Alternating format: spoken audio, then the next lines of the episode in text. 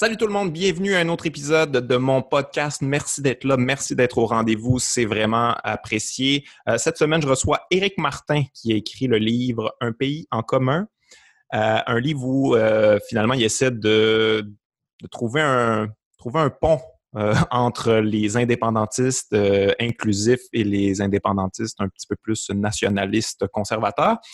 Et j'avais décidé de l'inviter suite, suite à la controverse de la Saint-Jean et là, peut-être que c'est difficile pour vous de vous rappeler cette controverse-là parce que toujours des nouvelles controverses ces temps-ci et des controverses qui sont toujours plus graves. Euh, mais moi, ça m'avait marqué, puis je me suis dit, ah mon Dieu, je trouve ça intéressant comme sujet. J'ai lu son livre, je l'ai trouvé vraiment, vraiment intéressant, son livre. J'ai trouvé que c'était un discours euh, essentiel en ce moment par rapport à l'indépendance et par rapport au progressisme en général je trouvais que c'était un bon moment, mais bon, depuis, il y a eu beaucoup, beaucoup de choses qui se sont passées. Euh, bon, il y a eu euh, toute l'affaire George Floyd. Euh, ensuite de ça, bon, il y a les allégations en ce moment d'inconduite sexuelle at large dans le milieu artistique québécois. Et, je vous dirais que, bon, ça a été des moments difficiles pour moi, pour ma famille, parce que ma blonde a été touchée indirectement. Le label où elle était Dare to Care s'est comme effondré euh, suite à plusieurs allégations. Donc, elle a été touchée euh, indirectement. Ça a, été, des moments assez difficiles, je vous dirais. Et j'ai pas eu envie de traiter de ce sujet-là pour cette raison-là. tout court en ce moment, moi, c'est le genre de choses où je trouve que c'est tellement des sujets qui sont chauds, qui sont importants, qui sont difficiles, que ça prend un peu de recul. et je, ça me, me tentait pas de ça me tentait pas de traiter ça d'une manière euh, émotive, garochée. Et j'essaie de pas justement dans ce ce podcast là, j'essaie de pas trop me coller sur les sujets d'actualité parce que je trouve que ça prend un peu de recul pour, euh, essayer de bien évaluer les choses, pas être investi trop émotivement. Euh, puis des fois, ça peut avoir l'air un petit peu opportuniste aussi de vouloir traiter un sujet immédiatement, même si on n'a on n'a pas eu le temps d'y réfléchir vraiment. Euh, mais par rapport à la Saint-Jean-Baptiste, euh, c'est que je trouvais que c'était une bonne occasion parce que c'est un sujet qui, euh, qui me taraude depuis longtemps quand même. bon, moi, je baigne un petit peu dans les deux cercles. Moi, je suis indépendantiste depuis longtemps et j'ai beaucoup d'amis, bon, qui sont de moins en moins amis, je vous dirais, très nationalistes, conservateurs de plus en plus euh, que je, les vois dériver dans une zone où je suis vraiment pas à l'aise en tant que progressiste. Et d'un autre côté, je baigne aussi dans des milieux progressistes où des fois, je trouve qu'on va dans des combats qui sont pas nécessairement les combats qui sont les plus nécessaires, les plus essentiels, qui sont pas des des fois, c'est des combats qui, sont, qui, qui, doivent être faits, mais des fois, on oublie euh, les combats qui sont plus collectifs, qui sont plus euh, rassembleurs, puis on, on, on, oublie de convaincre, en fait. On se parle entre convaincus, puis je trouve ça un peu dommage. Donc, je trouve ça vraiment intéressant de parler de ça avec Eric Martin, qui est vraiment une, euh, une vision de la chose qui me rejoint beaucoup, que je trouve, que je trouve essentielle en ce moment. qui, est, qui est quelque chose de très lumineux, qui est la liberté at large, finalement Bref, vous allez le voir dans le podcast. Avant d'écouter le podcast, je vous rappelle, en fait, je ne vous le rappelle pas, je vous l'annonce. Euh, non, quoi qu'on a fait une annonce sur la page du Docteur Mobilo Aquafest, mais je le rappelle dans ce podcast-là. Euh, le Docteur Mobilo Aquafest, tous ceux qui avaient acheté des billets pour les galas et ceux qui avaient acheté des passes pour les galas, euh, pour les galas, en fait, pour, pour le festival au complet, tout ça va être remis à l'an prochain. Donc, tout ce que vous avez acheté, c'est valide pour l'an prochain. On va reporter la programmation 2020 à 2021. En fait, je dis reporter, ça ne sera pas exactement pareil, mais ça va être essentiellement la même chose, mais bonifié. On va rajouter des choses.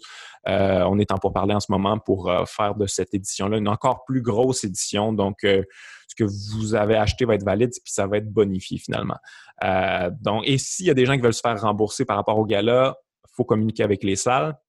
Et pour les passes, il faut communiquer par le même canal euh, par lequel vous avez acheté les passes. Donc, euh, c'est-à-dire, ça va se rendre à nous euh, si vous voulez vous faire rembourser par rapport à vos passes. Donc, donc voilà. Puis pour mon spectacle, moi, j'ai aucune idée. Je ne sais pas quoi vous annoncer. Je, pense que de ce que j'entends, ce qu'on entend de l'intérieur, moi, en jasant avec les gens, j'ai l'impression qu'on va être de retour à la normale à 100 euh, pour les spectacles, ça va être au printemps 2021. C'est ce que j'entends, quelque chose comme avril, mai.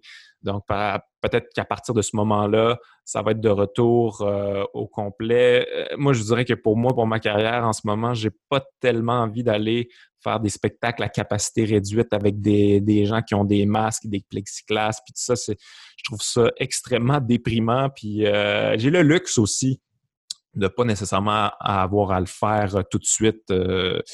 Donc, euh, moi, je vais attendre probablement que ça soit de retour à la normale au complet pour pouvoir faire des spectacles comme je le faisais euh, avant. Sinon, j'ai pas envie de mettre personne à risque puis de, me mettre dans des positions qui sont pas sont pas nécessaires en ce moment. On a, euh, je comprends que les gens ont besoin de sortir de la maison puis de vivre des activités puis tout ça, mais de cette manière-là, moi personnellement, euh, j'ai pas envie.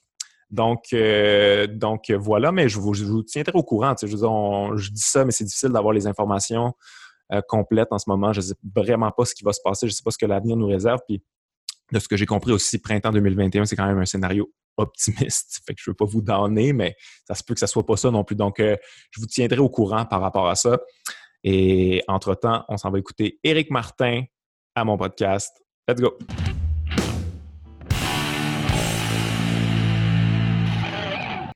Éric Martin, merci d'avoir accepté l'invitation. Merci de, venir à mon podcast. C'est très apprécié. Ça fait plaisir. Euh, écoute, on va te présenter un peu euh, pour les gens qui ne te connaissent pas. Euh, tu es professeur de philosophie au Collège Édouard Montpetit. maintenant, je suis au cégep de Saint-Jean. Ah, t'es rendu, regarde, tu je n'étais pas à jour dans mes recherches. T'es rendu au cégep de... Parce que c'est récent, c'est récent. Ah, c'est tout récent. OK, c'est bon. C'est pas encore affiché nulle part, en tout cas. écoute, peux-tu nous raconter un peu ton parcours, comment tu es venu à t'impliquer politiquement?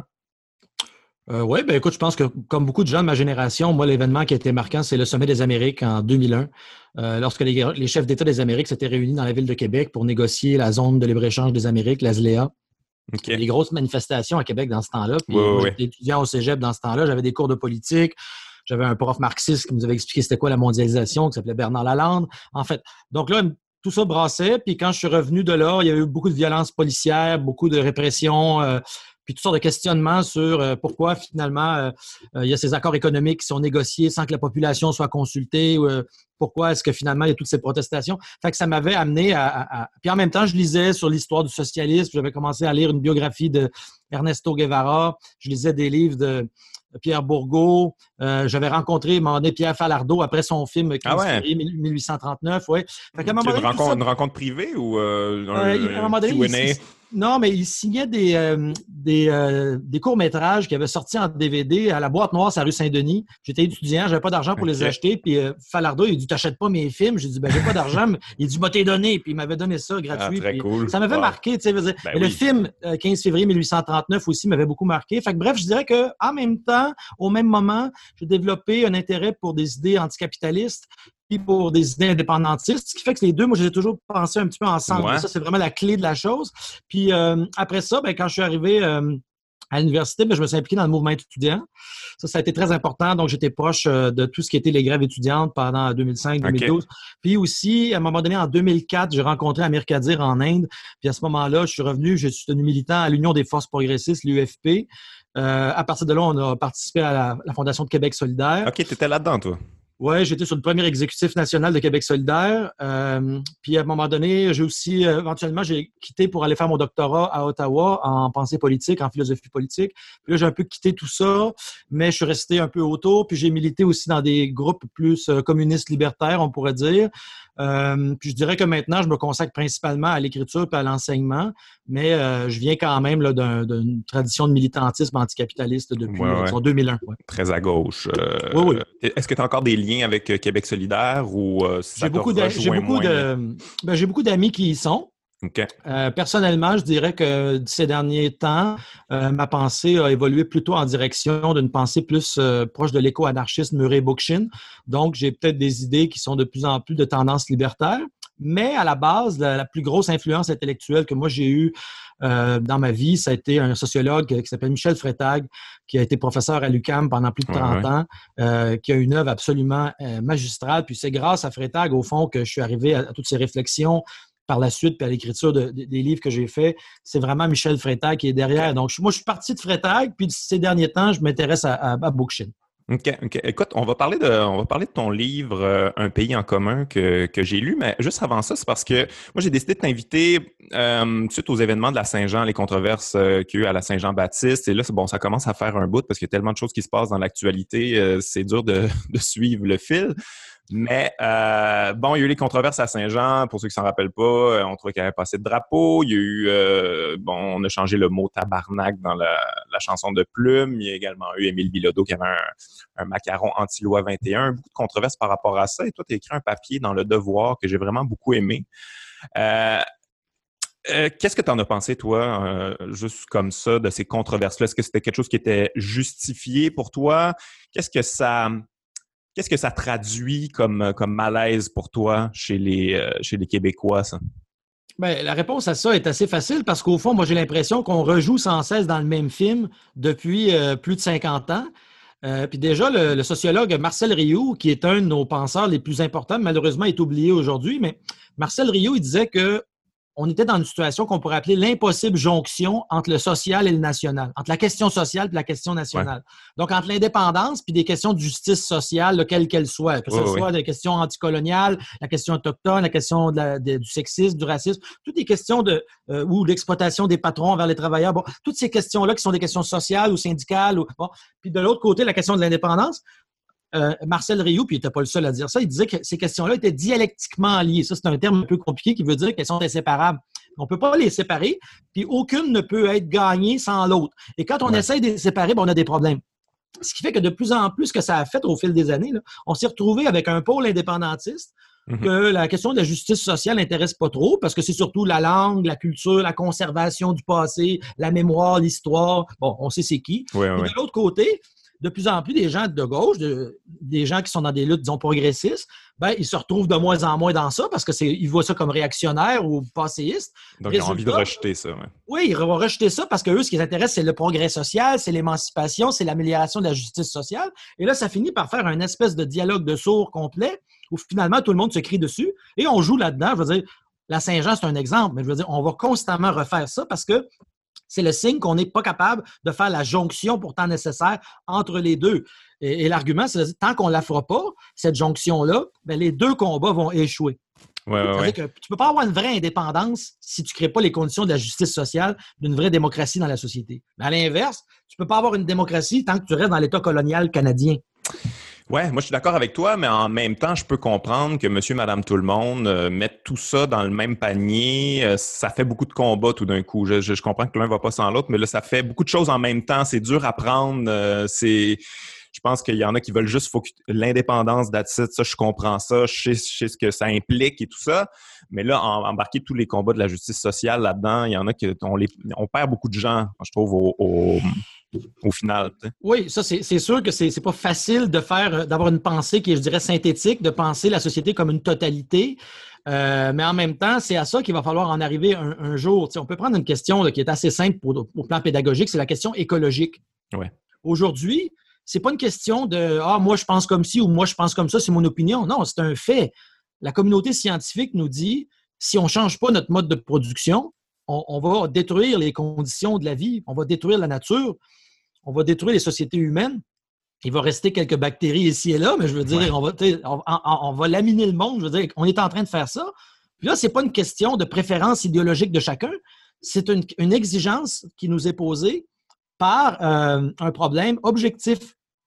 Bon, ben, alors là, ce n'est pas une question que oh, ben moi, je, ça ne m'intéresse pas. Ben, désolé, mais il faut s'y intéresser. ouais. C'est comme une exigence qui s'impose à nous, ce n'est pas de notre faute. Mm -hmm. Comme le ciel qui est bleu, ce n'est pas nous qui décide. Bon, mais en même temps, si on dit on veut l'indépendance, parce que j'imagine qu'on veut la liberté, on veut mmh. que le, le, peuple du Québec euh, euh, puisse décider par lui-même au lieu qu'il soit soumis à quelqu'un d'autre qui lui dit quoi faire. Bon, mais si on veut la liberté, ben, il, faut, il faut suivre la logique jusqu'au bout. On veut-tu juste la liberté pour une élite ou on veut la liberté aussi pour, euh, pour tout le monde? Si on la veut pour tout le monde, mais ben, il faut la vouloir pour les femmes aussi. Euh, donc, la question du combat du féminisme est, est, est essentielle. Euh, Est-ce qu'on la veut juste pour des gens qui sont des deux souches ou on la veut aussi ouais. pour les nouveaux, ainsi de suite? Donc, à un moment donné, ouais, si on tire sur le fil, au bout de la ligne, on se rend compte qu'il n'y a aucun de ces combats-là, à moins qu'ils soient farfelus. Mais dire, la plupart des combats dont on parle sont tous sauf farfelus. C'est que si on les, on les inclut pas, ben, on va créer, au fond, une sorte de de démocratie incomplète ou tronquée dans laquelle finalement on va recréer la domination. c'est pour ça que Bookchin est intéressant parce qu'il nous dit le, problème de l'écologie, c'est la domination de l'humain sur la nature, mais on domine la nature d'abord parce qu'on accepte la domination entre nous. Et donc, le principe de hiérarchie doit être critiqué en lui-même. Alors là, c'est sûr que là, on met ça à un horizon utopique très loin parce qu'est-ce qu'on va réussir un jour à abolir toutes les formes de domination? Vaste programme, comme disait l'autre. Mais oui, bonne chance. Mais Marcos Angelovici, il citait un, réalisateur argentin qui disait l'utopie, c'est un horizon. On avance de 10 pas, puis elle recule, puis on avance de 10 pas, puis elle recule encore. À quoi ça sert Ben, comme disait Gaston Miron, tant que c'est pas fait, ça reste à faire. Vallière disait la même chose. Tant que la révolution n'est pas faite, elle est à l'ordre du jour. Donc, c'est sûr que c'est mettre la barre très haut, d'espérer qu'on va être capable de développer une compréhension de l'intégration de tous ces enjeux-là. Mais ça, c'est ce qu'on est forcé de faire si on aborde la question d'un point de vue philosophique, c'est de se placer dans le niveau du souhaitable. Mais après ça, ça pose une question, je dirais, au niveau stratégique de on commence par où, euh, comment est-ce qu'on fait pour additionner des gens qui ne s'entendent pas au départ? Ça, c'est des questions d'ordre stratégique, c'est très difficile, c'est des questions politiques. Mais moi, je pose d'abord les questions, comme disait Platon, au niveau du souhaitable. Hein, la première chose qu'on doit faire, c'est, comme disait Parizeau à un moment donné, il dit Dans mon temps, on avait des projets, puis on trouvait des moyens. Vous, vous cherchez des moyens, puis vu qu'il n'y en a pas, vous n'avez plus de projet. Donc, il faut, se laisser, autrement dit, imaginaire de dire on va essayer de penser le plus all-dress possible comme forme de liberté. Après ça, on se posera la question ensuite, euh, comment est-ce qu'on y arrive. Je pense qu'il faut poser. Il y a une exigence de synthétique qui doit être posée au départ. Je suis d'accord avec toi, mais j'ai l'impression que, en fait, je ne sais pas comment chez certains indépendantistes on en est venu à épargner toutes les questions sociales. Euh, c'était pas ça avant, quand, on y pense, je veux dire, historiquement, quand même, le FLQ était proche des Black Panthers. Là, maintenant, aujourd'hui, chez beaucoup d'indépendantistes, le, juste le mot, l'expression racisme systémique, euh, ça fait trembler, puis on n'a pas envie de s'embarquer là-dedans. Comment qu'on en ben, est. Il y a un gros problème, et ça, c'est important de, rappeler ça parce qu'il y a un problème de mémoire. Euh, on oublie, tu l'as très bien dit, on, oublie ce que ça a été, euh, le courant indépendantiste à sa fondation. Bon, bien sûr, il y a toujours eu des indépendantistes de droite, euh, comme le Ralliement mm-hmm. national, le RN, mais il y a tout un courant, puis ça, c'est dans mon livre Un pays en commun, c'est justement ça, la, tentative de montrer un portrait euh, qui n'est pas exhaustif, mais de cette période-là qu'on pourrait appeler le courant socialisme-indépendance, socialisme et décolonisation aussi, parce que euh, c'est une pensée qui était inspirée par toute la pensée décoloniale des Franz Fanon, Aimé Césaire, Albert Memmi, Jacques Berck, bon, toute une pensée donc anticolonialiste, anti-impérialiste, marxiste aussi. Euh, il, y a un chapitre sur le Fonds de libération des femmes, donc la question du féminisme, la question autochtone était déjà là à l'époque. Donc, toutes ces questions-là étaient déjà pensées. En tout cas, la plupart des problèmes qui font l'actualité aujourd'hui, comme le racisme, la question autochtone, euh, le féminisme, euh, c'est pas né d'hier. Ces gens-là avaient déjà, dans bien des cas, amorcé, je dis pas qu'ils l'avaient complété, mais ils avaient déjà amorcé une réflexion sur comment est-ce qu'on peut créer non seulement une société qui soit indépendante du fédéral, mais qui ne va pas reproduire des formes de domination des capitalistes sur les pauvres. Mm-hmm. C'était déjà tout là, ça. Donc, comment se fait-il qu'à un moment donné, ça, ça a pris le champ? Bien, il y a toutes sortes de raisons. C'est sûr qu'on n'est plus dans les années 70, que le marxisme s'est effondré à l'échelle du monde, qu'à un moment donné, dans les années 80, il y a eu un virage d'à peu près tous les grands partis politiques en Occident vers le néolibéralisme. Le Parti québécois n'y a pas échappé. Hein. Landry, Parizeau sont tombés dans le piège du, du néo-libre-échange, comme disait Jacques Gélina. Euh, il y a eu Lucien Bouchard. Bon. Euh, puis après ça, après cet épisode extrêmement triste où le PQ Hein, il n'est pas resté, comme disait Bourgault, fidèle aux rêves qui l'ont enfanté, mais finalement, qu'est-ce qu'il a fait? Il a, il liquidé son héritage progressiste progressivement pour devenir un parti de gestionnaire de bon gouvernement néolibéral comme tant d'autres, avec ici et là des mesures sociales saupoudrées, mais finalement un parti assez social-libéral. Mais après ça, c'est arrivé encore pire parce que là, c'était le virage identitaire en se disant, bon, ben, regarde, finalement, si on n'est plus capable d'avoir un projet progressiste économique, puis même l'indépendance, ça marche plus trop, ben, on va se replier sur un genre d'autonomisme, de, de, conservation, de dire on va défendre ce qu'on a, notre identité, qu'on va un peu chosifier, réifier, on va dans un mécanisme de protectionnisme, puis de, à l'intérieur d'un fédéralisme, ce qui est fascinant. Exact, comme disait Yvon Deschamps, un Québec fort dans un Canada uni. oui, c'est la euh, meilleure ligne en humour de tous les temps. Oui, mais ce qui n'a aucun sens. Tu sais. Euh, et après ça, ben, ça a fait, comme on disait tantôt, que la gauche, euh, ben, c'est de moins en moins identifiée au combat pour l'indépendance en voyant que ben, qu'est-ce que ça va changer ça pour les pauvres, qu'est-ce que ça va changer pour les femmes, ainsi de suite. Avec raison. Hein? Parce qu'au fond, on a oublié, comme on dit tantôt, la dialectique entre la question sociale et la question nationale qui était là à l'époque, quand on lit les Hubert Aquin, quand on lit la revue Parti pris, quand on lit Marcel mm Rioux, Fernand Dumont, Et il y en a, il y en a. Quand on se met à ouvrir, on tire là-dessus, je veux dire, il y en a plein. Hein? Charles Gagnon, Pierre Vallière, André Ferretti, ça arrête. On a une belle tradition euh, indépendantiste de gauche, socialiste, révolutionnaire. Euh, même socialiste libertaire, parce que Marcel Rio est aussi un peu un anarchiste dans sa, dans sa pensée, est influencé normalement par, euh, Cornelius Castoriadis, donc c'est une pensée de l'autonomie, de, de l'autogestion. Donc, il y avait même des influences libertaires. Je veux dire, on a tout ça au Québec, on est assis sur un héritage incroyable, puis à quelque part, ben, on l'a oublié, puis c'est parti. Ce qui fait que maintenant, ben, tu as des indépendantistes pour qui il ne faut pas traiter de la question sociale. Hein. Ils veulent une indépendance qui est purement euh, remplacer l'État canadien par un État québécois, mais qui va faire grosso modo la même chose, c'est-à-dire gérer dans le capitalisme. Et de l'autre côté, ben, tu as une gauche qui, pour qui l'indépendance, ça ne m'intéresse plus, moi, parce que quand je regarde c'est qui qui porte ça, ça ne me rejoint pas dans mes préoccupations qui, moi, c'est la souffrance vécue par les femmes, par euh, les personnes racisées, etc. Bon.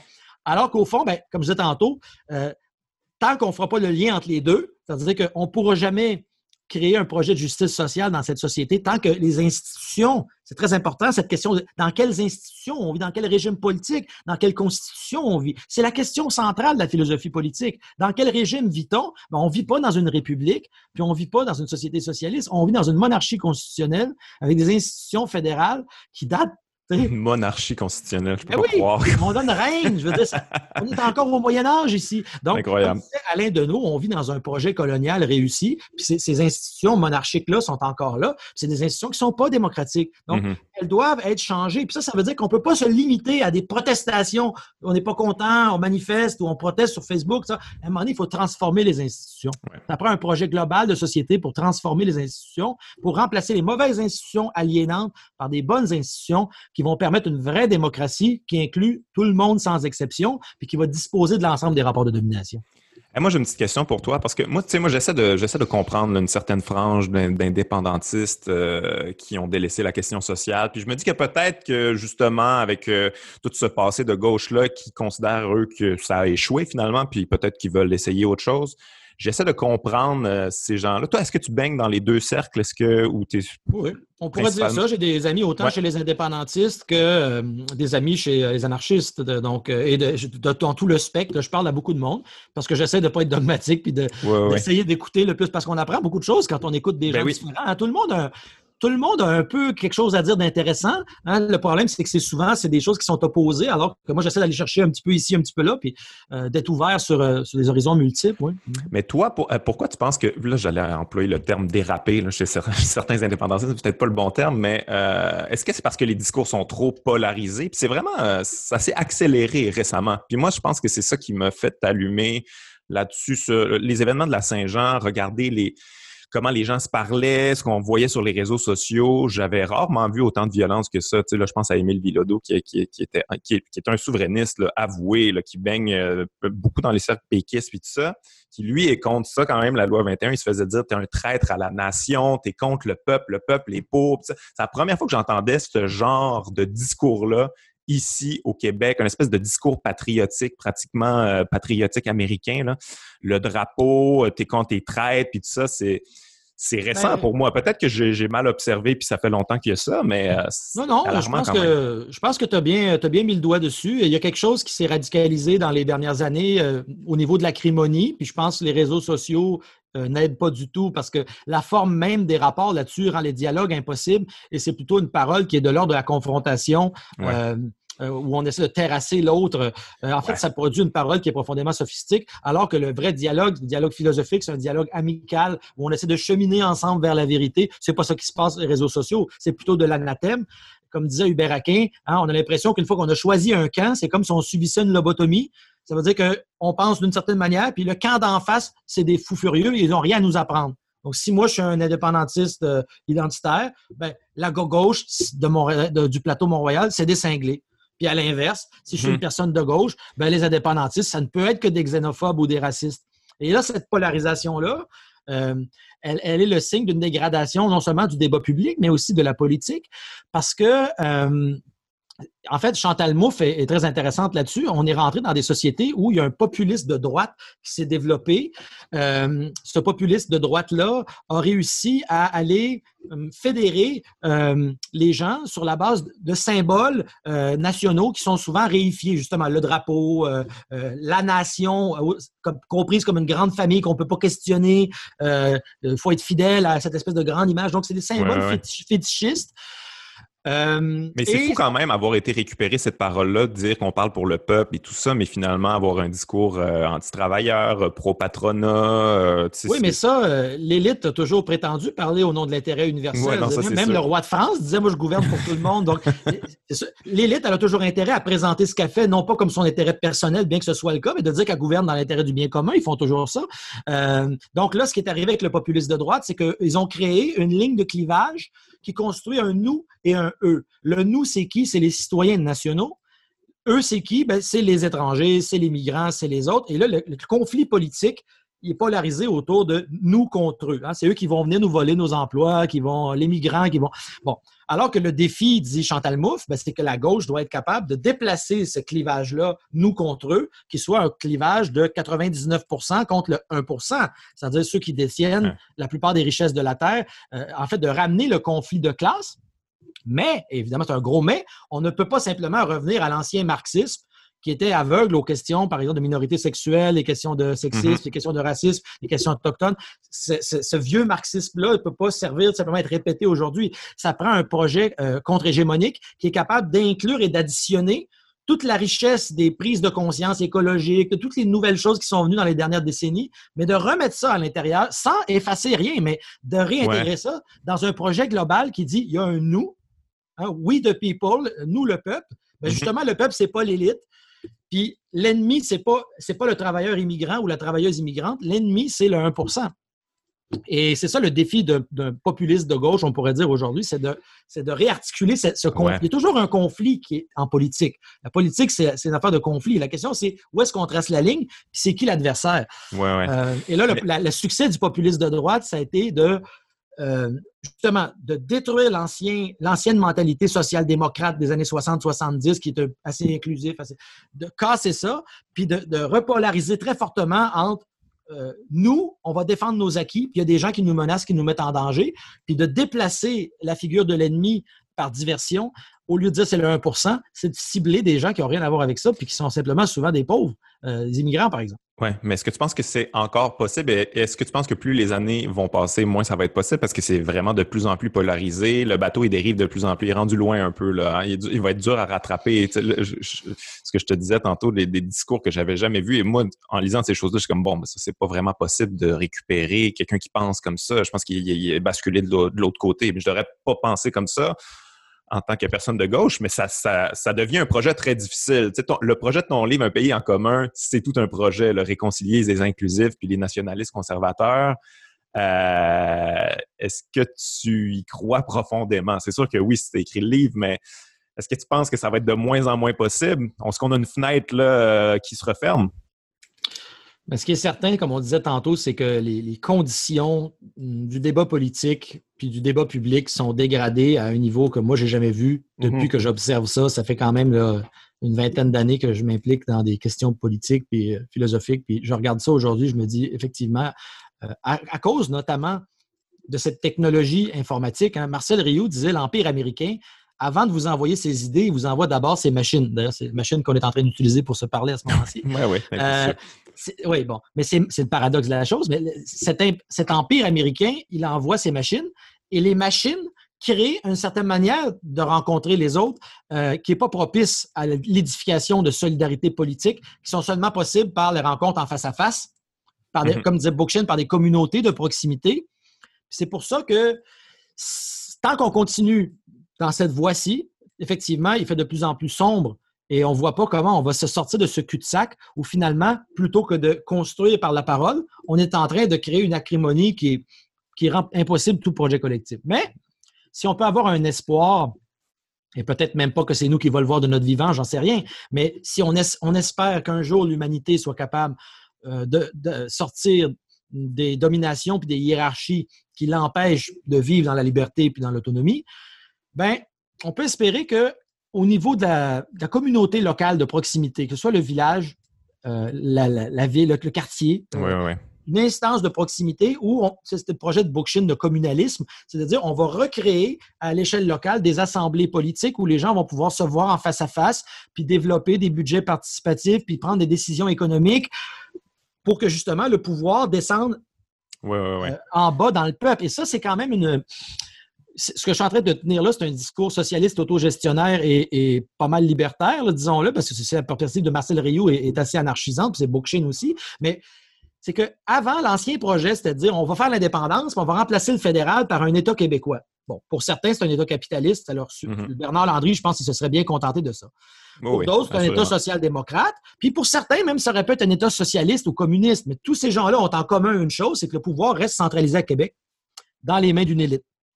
Et ce qu'il faut, ce que disait Paul Rose, hein, il disait la révolution va partir en Gaspésie. Donc, il faut qu'à un moment donné, le pouvoir soit décentralisé dans les régions pour redonner à nos régions périphériques dévitalisées comme la Gaspésie ou euh, Ou, il faut redonner au niveau local la possibilité pour des gens de s'impliquer dans la, dans la prise en charge de l'autogouvernement de leur collectivité pour des questions écologiques d'abord, comment est-ce qu'on peut produire au niveau local, l'achat local, production agricole locale, euh, souveraineté alimentaire. Donc, pour des raisons écologiques d'abord, mais aussi pour toutes sortes d'autres raisons qui relèvent de euh, la création d'une vraie démocratie de proximité en face à face qui, justement, va, va, briser euh, l'ensorcellement actuel des réseaux sociaux qui sont un lieu, disons-le, qui euh, carbure à l'individualisme narcissique et à la concurrence et où le but, c'est d'avoir raison contre autrui pour montrer sa supériorité à l'égard d'autrui. C'est pas de construire.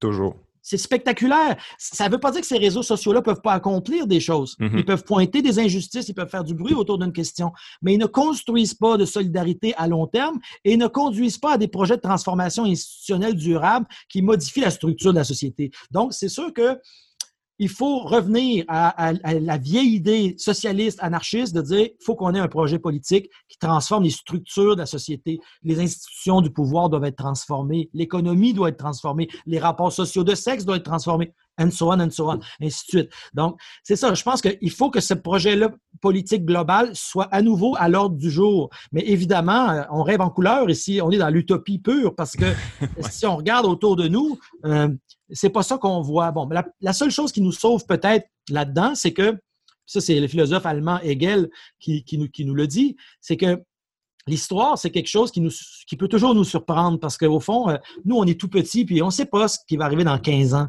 Euh, on ne peut même pas savoir ce qui va arriver la semaine prochaine. On pourrait être très surpris peut-être que dans 15 ans, euh, il va y avoir dans les villages du Québec des assemblées éco-décentralisées qui vont faire ce que je raconte depuis tantôt, puis que le rêve de Murray Bookchin et de Marcel Rioux, euh, il va être réalisé dans, dans 15 ans. Moi, j'en sais rien parce que j'ai pas de boule de cristal. Peut-être que l'histoire a des surprises en réserve pour nous. il faut continuer d'espérer, euh, même si autour de nous, actuellement, c'est plutôt désespérant.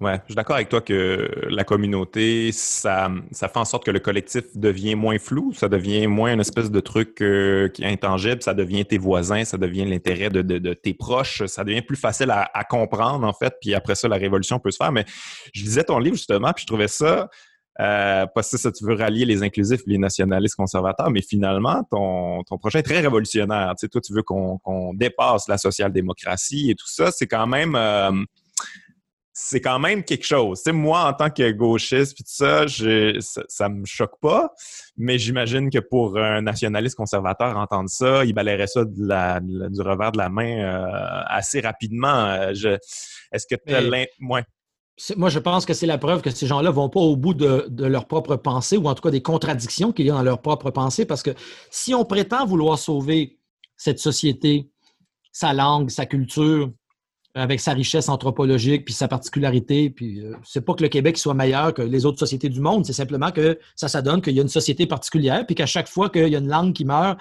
dans l'histoire, c'est triste, c'est dommage. Quand on perd une culture ou une langue, c'est un appauvrissement de l'élément humain en général. Donc, moi, je tiens au fait de vivre en français en Amérique du Nord, au nord du monde, comme disait Miron. Et donc, ça, je peux m'entendre avec des gens qui veulent mhm. préserver ça, conserver ça, c'est important. Ça ne veut pas dire qu'il faut garder le passé tel qu'il est, par exemple, parce qu'il y a des choses qui doivent être modifiées. C'est là qu'intervient la contradiction, parce que si on dit qu'on veut sauver quelque chose comme cette société, puis de l'autre côté, on accepte que soient maintenues des conditions qui détruisent cette même société, comme le fait le capitalisme, par exemple, ou comme le fait, par exemple, la domination qui empêche les femmes de jouer d'un statut à part entière de citoyenne active. Si on tolère ces choses-là, ben, c'est contradictoire. Vous, vous, dites vous voulez la, liberté, l'indépendance, euh, l'autonomie, euh, l'autogouvernement, mais vous niez la possibilité de l'autogouvernement en maintenant en place l'aliénation. Alors là, évidemment, c'est contradictoire de leur part de continuer à, Ils parlent des deux côtés de la bouche, ça ne fonctionne pas. On ne peut pas espérer sauver une culture et une société, puis nourrir de l'autre côté des formes de domination qui détruisent cette même culture puis cette même société, puis d'ailleurs son territoire, puis la nature. Donc, moi, je pense que c'est un problème de manque d'analyse politique très grave chez certains, parce que, euh, euh, comme disait Jean Jaurès, une république, ça ne peut pas exister si ça ne descend pas dans les ateliers. Vous ne pouvez pas dire on veut la démocratie au niveau euh, politique, mais ne pas avoir la démocratie au niveau économique.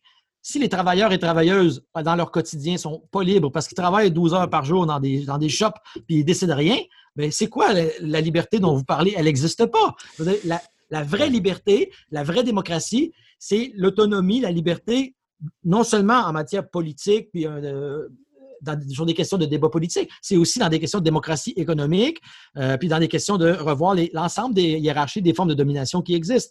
Donc, moi, je pense que ces gens-là, euh, leur discours est fait, il, ne tient pas, et la, condition pour qu'ils puissent le tenir, c'est qu'ils doivent pratiquer une forme d'aveuglement, soit involontaire ou volontaire, pour se masquer qu'il existe des formes d'aliénation qui, euh, qui, rendrait, au fond, si on faisait l'indépendance du Québec pour continuer à carburer au pétrole puis à détruire la nature, je ne vois pas de quelle liberté on parle. C'est une liberté qui est purement formelle et abstraite. Puis dans les faits, on continue à être esclave d'un mode de production euh, écocidaire euh, qui maintient la plupart des gens dans, l'indigence et la non-liberté. Donc, c'est pas conséquent pour des gens qui prétendent vouloir la liberté que de, tolérer ça. C'est pas une marque de yoga, comme disait Falardeau. si on veut vraiment la liberté, il faut être conséquent. Et donc là, moi, je pense que euh, ça ne tient pas. Leur discours ne tient pas. Est-ce que tu penses que c'est un discours qui n'est pas, qui est pas ancré dans, dans la réalité, en fait, dans le présent? J'ai l'impression que c'est une espèce de vision romantique du passé. J'en ai parlé avec Marc Fortier qui a écrit un livre sur Mathieu Bock-Côté. Bon, on parlait de Mathieu Bock-Côté en particulier, mais je pense que ça peut... Euh, on peut, on peut euh, mettre ces mots-là dans la bouche de beaucoup de personnes. On dirait qu'on défend une idée d'un peuple, mais jamais vraiment le peuple. On parle jamais vraiment des travailleurs. On, parle jamais des gens qui, qui, euh, qui constituent le peuple. On parle d'une espèce d'idée floue du peuple québécois. mais on veut pas entrer dans la spécificité, du peuple. On veut pas c'est, euh, faut que ça reste une espèce d'idée floue romantique, mais on, peut pas, le projet peut pas advenir dans ce temps-là, non? Exact. C'est-à-dire que si on parle de la nation ou de la société ou de la communauté politique comme une forme d'universel, comme s'il était lisse, et on ne voit pas qu'à l'intérieur, il y a des clivages, puis des contradictions, puis des tensions, puis des formes de hiérarchie, des formes de domination. J'en ai nommé plusieurs. Domination des humains sur la nature, domination des humains entre eux, des hommes, des femmes entre eux, domination aussi envers les gens de différentes origines ethniques, le racisme, euh, domination envers les Autochtones. Si on, fait comme si ces choses-là n'existaient pas, l'universel dont on parle, euh, en réalité, qu'est-ce que ça va finir par faire? C'est une oligarchie. C'est-à-dire qu'on va parler du peuple et de la nation, mais finalement, ce qu'on va avoir, c'est une élite et donc, il faut assumer que ce discours-là, c'est un discours qui, qu'il le veuille ou non, est un discours élitaire, un discours élitiste qui veut qui va finir par conserver le pouvoir dans un endroit euh, euh, centralisé, élitiste, souvent au mains d'une élite économique. Ça, ça, va ensemble. Donc, c'est Henri Lefebvre qui disait ça, que le nationalisme, il y a différents types de nationalisme. Le nationalisme, mettons, qui ne fait pas la critique du capitalisme, celui des identitaires, des conservateurs, il est à opposer à un autre nationaliste qui est celui des gens d'en bas, euh, nationaliste, disons, euh, prolétarien ou socialiste, qui, lui, ce qu'il veut, c'est faire valser cette oligarchie pour créer les conditions d'une vraie démocratie. Ça, c'est la vraie indépendance. Pour ça, le socialiste, la décolonisation. Donc là, on a deux visions de l'indépendance qui s'opposent. Une indépendance, on pourrait appeler une souveraineté populaire. Hein. Euh, mes amis Pierre Dardot et Christian Laval viennent de sortir un gros livre sur l'État, puis ça se termine sur une question de la souveraineté populaire. La souveraineté dont ces gens-là parlent, c'est la souveraineté d'une nation abstraite. C'est un, mot, c'est un symbole, mais qui est cache, comme disait Vadeboncoeur, Pierre Vadeboncoeur, il faut, faut, renverser les monuments pour voir les vers qui grouillent en dessous. Il y a toutes sortes de choses qui, si on rouvre ce, symbole lisse de la nation, on va voir à l'intérieur beaucoup de laideur, puis beaucoup d'injustice. Et on ne peut pas. Encore une fois, si on revient à la philosophie politique la plus élémentaire, celle de Platon, celle d'Aristote, qu'est-ce qu'une société juste? C'est la première des questions qui est posée dans la République de Platon. Qu'est-ce que la justice? On ne peut pas évacuer la question de la justice sociale et on va créer une société, c'est un grand tout comme ça. Non, il faut poser la question de la justice dans la société. Sinon, la société va s'autodétruire. Pourquoi? Il va y avoir à l'intérieur de la société des contradictions. Supposons qu'il y a une oligarchie. Bon, mais les riches vont s'enrichir de plus en plus, ça va créer des riches et des pauvres. Puis Platon dit, ça fait que deux sociétés en une, parce que les gens d'en bas et les gens d'en haut. Puis le populiste de droite qui dit, regardez pas ça, le problème c'est les immigrants. Non, le problème c'est ça. C'est cette polarisation des riches et des pauvres, mais et ça va éclater. Donc, la société ne pourra pas tenir. Un jour, il va y avoir une révolte et ça va être affreux. Puis ça peut même nourrir après ça le fascisme, la dictature. Mais tu ne penses pas qu'il y en a pour qui c'est exactement ça le projet finalement? C'est de, hey, on veut nos riches, on veut nos élites, on veut nos systèmes d'oppression, on veut, on veut recréer la même chose, mais que ce soit à nous. J'ai l'impression des fois, c'est plate à dire, mais j'ai l'impression qu'il y en a pour qui c'est ça. Ben, il y a certainement des gens qui inconsciemment finissent par défendre la domination, puis il y en a d'autres, effectivement, que c'est tout à fait conscient. Il y a des mhm. gens qui font partie de l'oligarchie, puis qui veulent que le monde reste comme il est parce qu'ils ont des privilèges dans ce monde-là, puis ils ont intérêt à ce que ça reste comme ça. Mais euh, heureusement, ce n'est pas la majorité des gens. Euh, la majorité des gens, 99% euh, des gens, ne vivent pas dans ces conditions-là, puis ne font pas partie de ces gens-là. C'est la masse du peuple qui, pour le moment, bon, c'est sûr, est pris dans toutes sortes de dynamiques spectaculaires, puis justement, l'Internet, la consommation, mm-hmm. mais ces gens-là, c'est des gens qui, au fond, tiennent à, euh, tiennent à, tiennent à leur famille, tiennent à des gens qu'ils aiment, tiennent c'est des gens ordinaires, autrement dit, c'est ce qu'on dit euh, la common decency de, de George Orwell. C'est la décence ordinaire, c'est mon voisin, c'est euh, mon, mon, mon, oncle, c'est bon, ces gens-là, ils n'ont pas intérêt à ce que ce, régime politique-là, oligarchique, continue, parce qu'il n'y a rien pour eux là-dedans à part une détérioration croissante de leur qualité de vie. Donc, la majeure partie des gens, ils ont encore intérêt au socialisme. Ça reste vrai, ça. C'est sûr que là, le problème, c'est que qu'est-ce qu'on entend dans les médias de Québécois, etc. Un haut-parleur de gens qui noient le poisson, comme Richard Martineau, etc. On a nommé tantôt Mathieu Bocoté. C'est du bon sucre, c'est excitant d'entendre ça. Ah, Il y a quelque chose d'empowerant là-dedans. Une polémique. l'impression de reprendre euh, contrôle de quelque chose.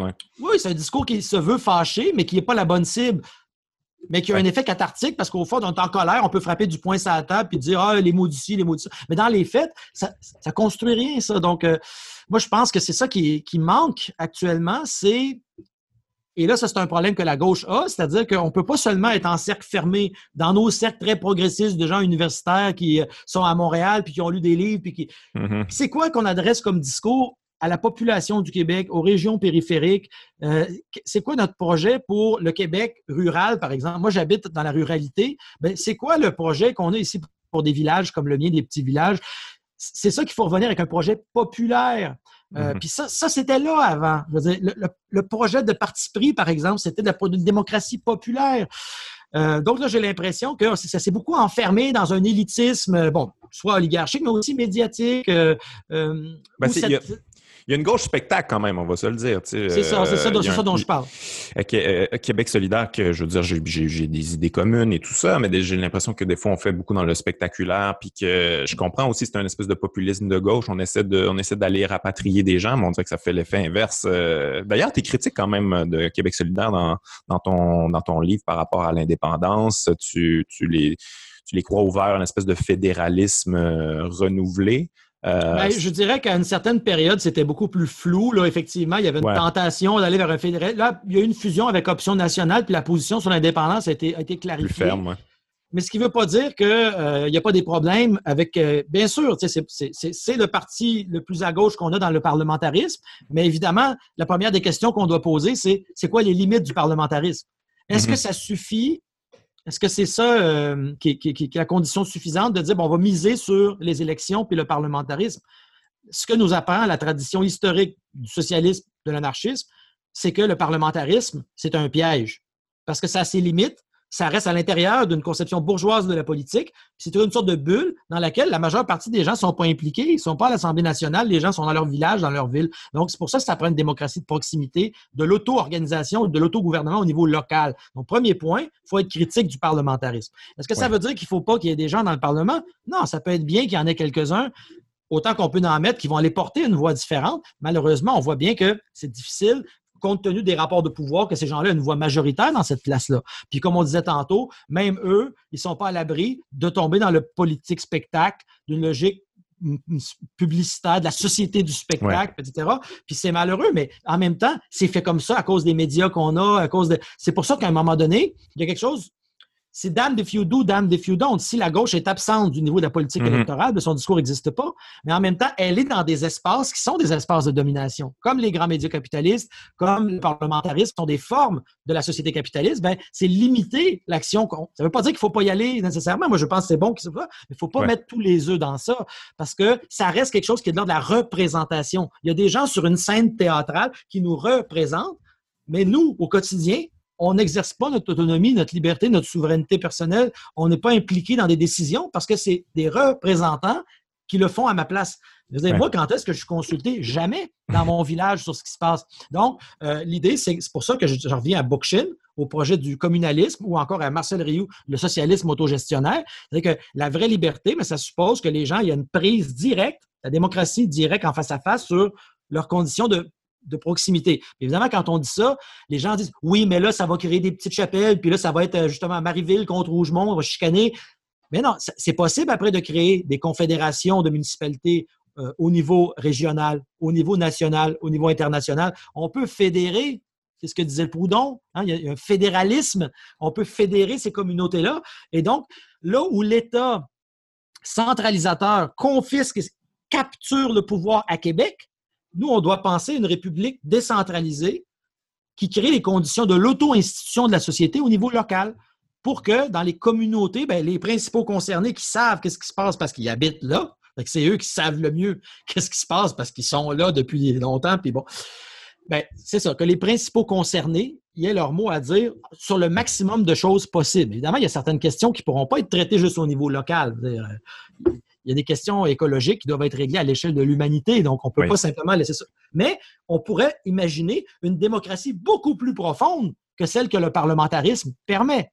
Donc oui, c'est, mais tout ce que je dis là, en fait, c'est ce que disent les conseillistes, c'est ce que disaient les populistes russes du début du 20e siècle. C'est ce que disent les anarchistes, les libertaires depuis. Euh, je ne fais que reprendre à mon compte, au fond, une tradition socialiste et anarchiste, euh, socialiste libertaire, qui est de dire il faut se méfier de l'État, puis il faut se méfier du parlementarisme, parce que c'est des, des, mécanismes qui sont faits pour pas qu'on ait le pouvoir dans eh, la population. Donc, la révolution ne viendra pas de là. Il faut que ça parte des racines, il faut que ça parte de la base, il faut que ça parte de la communauté, finalement, de ce que je comprends, de ce que c'est de cette manière-là que tu penses qu'il faudrait que ça arrive.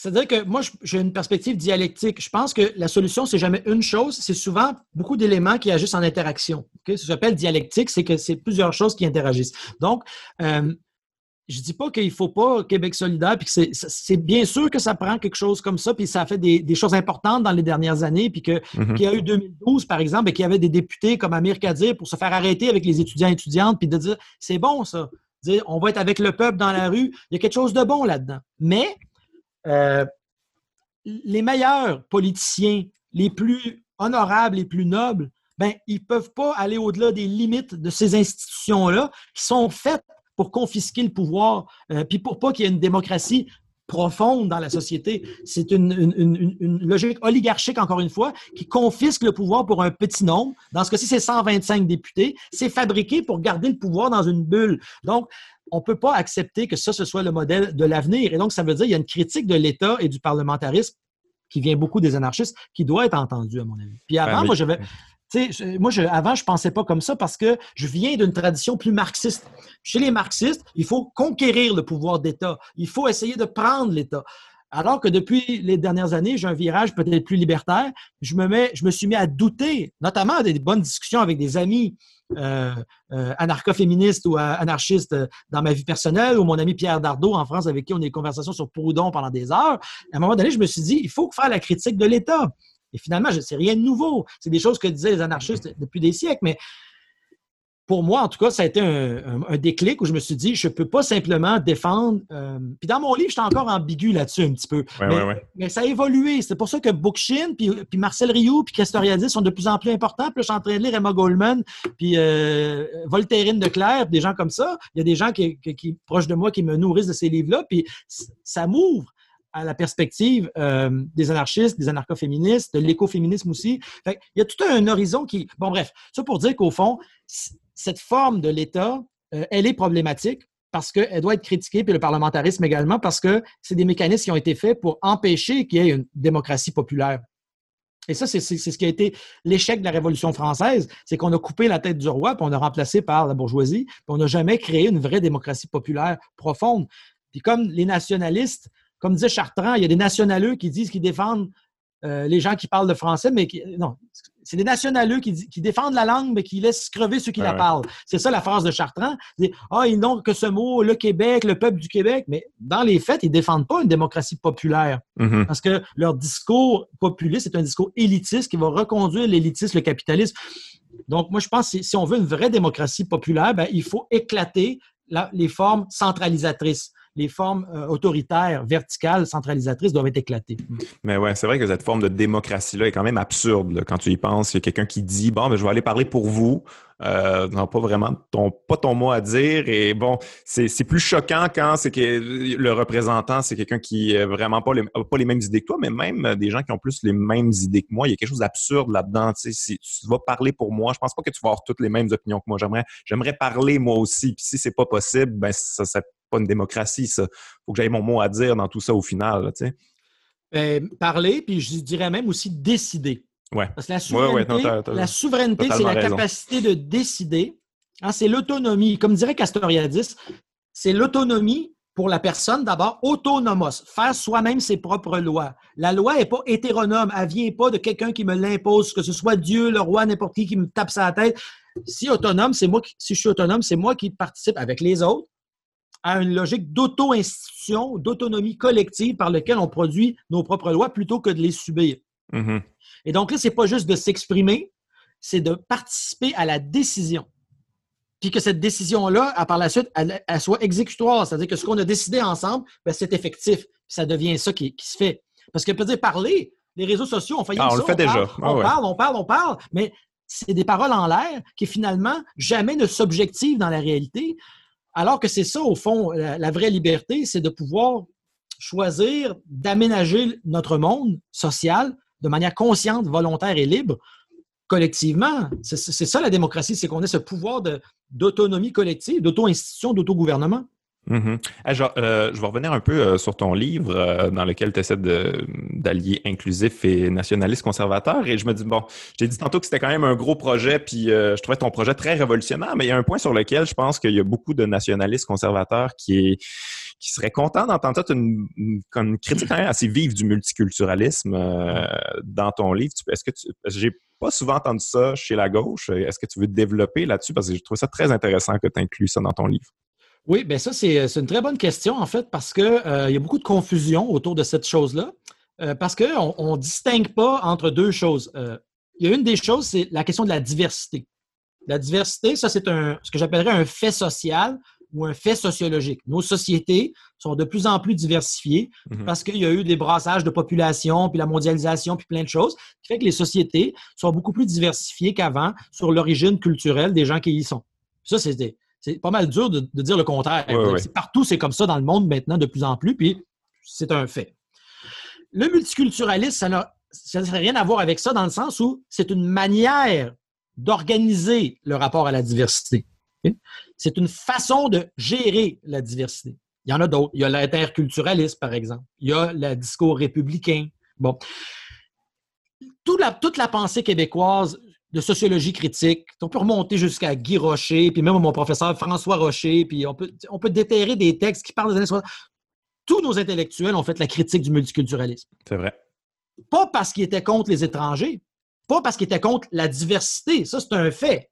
Ils étaient contre la façon de penser comment on va gérer la diversité. Pourquoi? Parce qu'au Canada, ce qui ne peut pas exister, c'est des sociétés ou des nations que ce soit la nation québécoise ou les nations autochtones, ces nations-là ne peuvent pas exister. Mais en fait, ils peuvent exister, mettons, euh, culturellement. C'est-à-dire, mettons, il y a un party de la Saint-Jean ou euh, il peut y avoir un musée d'art inuit, ça, c'est correct. Ça veut rien dire, ça, c'est le fun. Ben, ben, ça, fait pas mal à personne parce que c'est purement, comme on dit, c'est parler. C'est une expression culturelle. C'est comme disait Hubert Aquin, hein, tant que tu t'exprimes culturellement, ça, ne dérange personne. Ce que tu ne dois pas demander, c'est la liberté politique. C'est-à-dire, OK, mettons que je suis une nation, puis vous me reconnaissez comme nation. Ça, ça veut dire que j'ai des droits politiques qui viennent avec ça, notamment le droit d'avoir ma souveraineté, une république, l'autogouvernement, qu'on appelle ça comme on veut, que ce soit pour les Autochtones ou pour les Québécois. C'est qu'on peut s'auto-administrer comme s'auto-déterminer en tant que peuple. Ça, au Canada, c'est impossible. Parce que ce pouvoir-là, il appartient à l'État euh, colonial fédéral. C'est la reine qui détient ce pouvoir-là. Donc, tu peux tout avoir ce que tu veux au plan, disons, symbolique. On va te faire plein de concessions symboliques, on peut te donner des subventions pour organiser ce que tu veux, mais tu ne peux pas demander une chose, c'est la liberté politique, ça, tu ne l'auras pas. Tu ne peux pas avoir une république. Donc, qu'est-ce qu'il dit le multiculturalisme? Il n'y a pas de nations qui peuvent prétendre à l'autodétermination. Qu'est-ce qu'il y a? C'est des individus ou ça peut être des groupes, mais même des fois, c'est très individualisé. C'est-à-dire, ben moi, je me, réclame plutôt de telle identité, ou moi, c'est plutôt celle-là. Euh, moi, j'ai un chapeau comme ci, moi, j'ai une plume comme ça. Et chaque individu va être associé à un marqueur identitaire, souvent individualisé ou sinon un sous-groupe.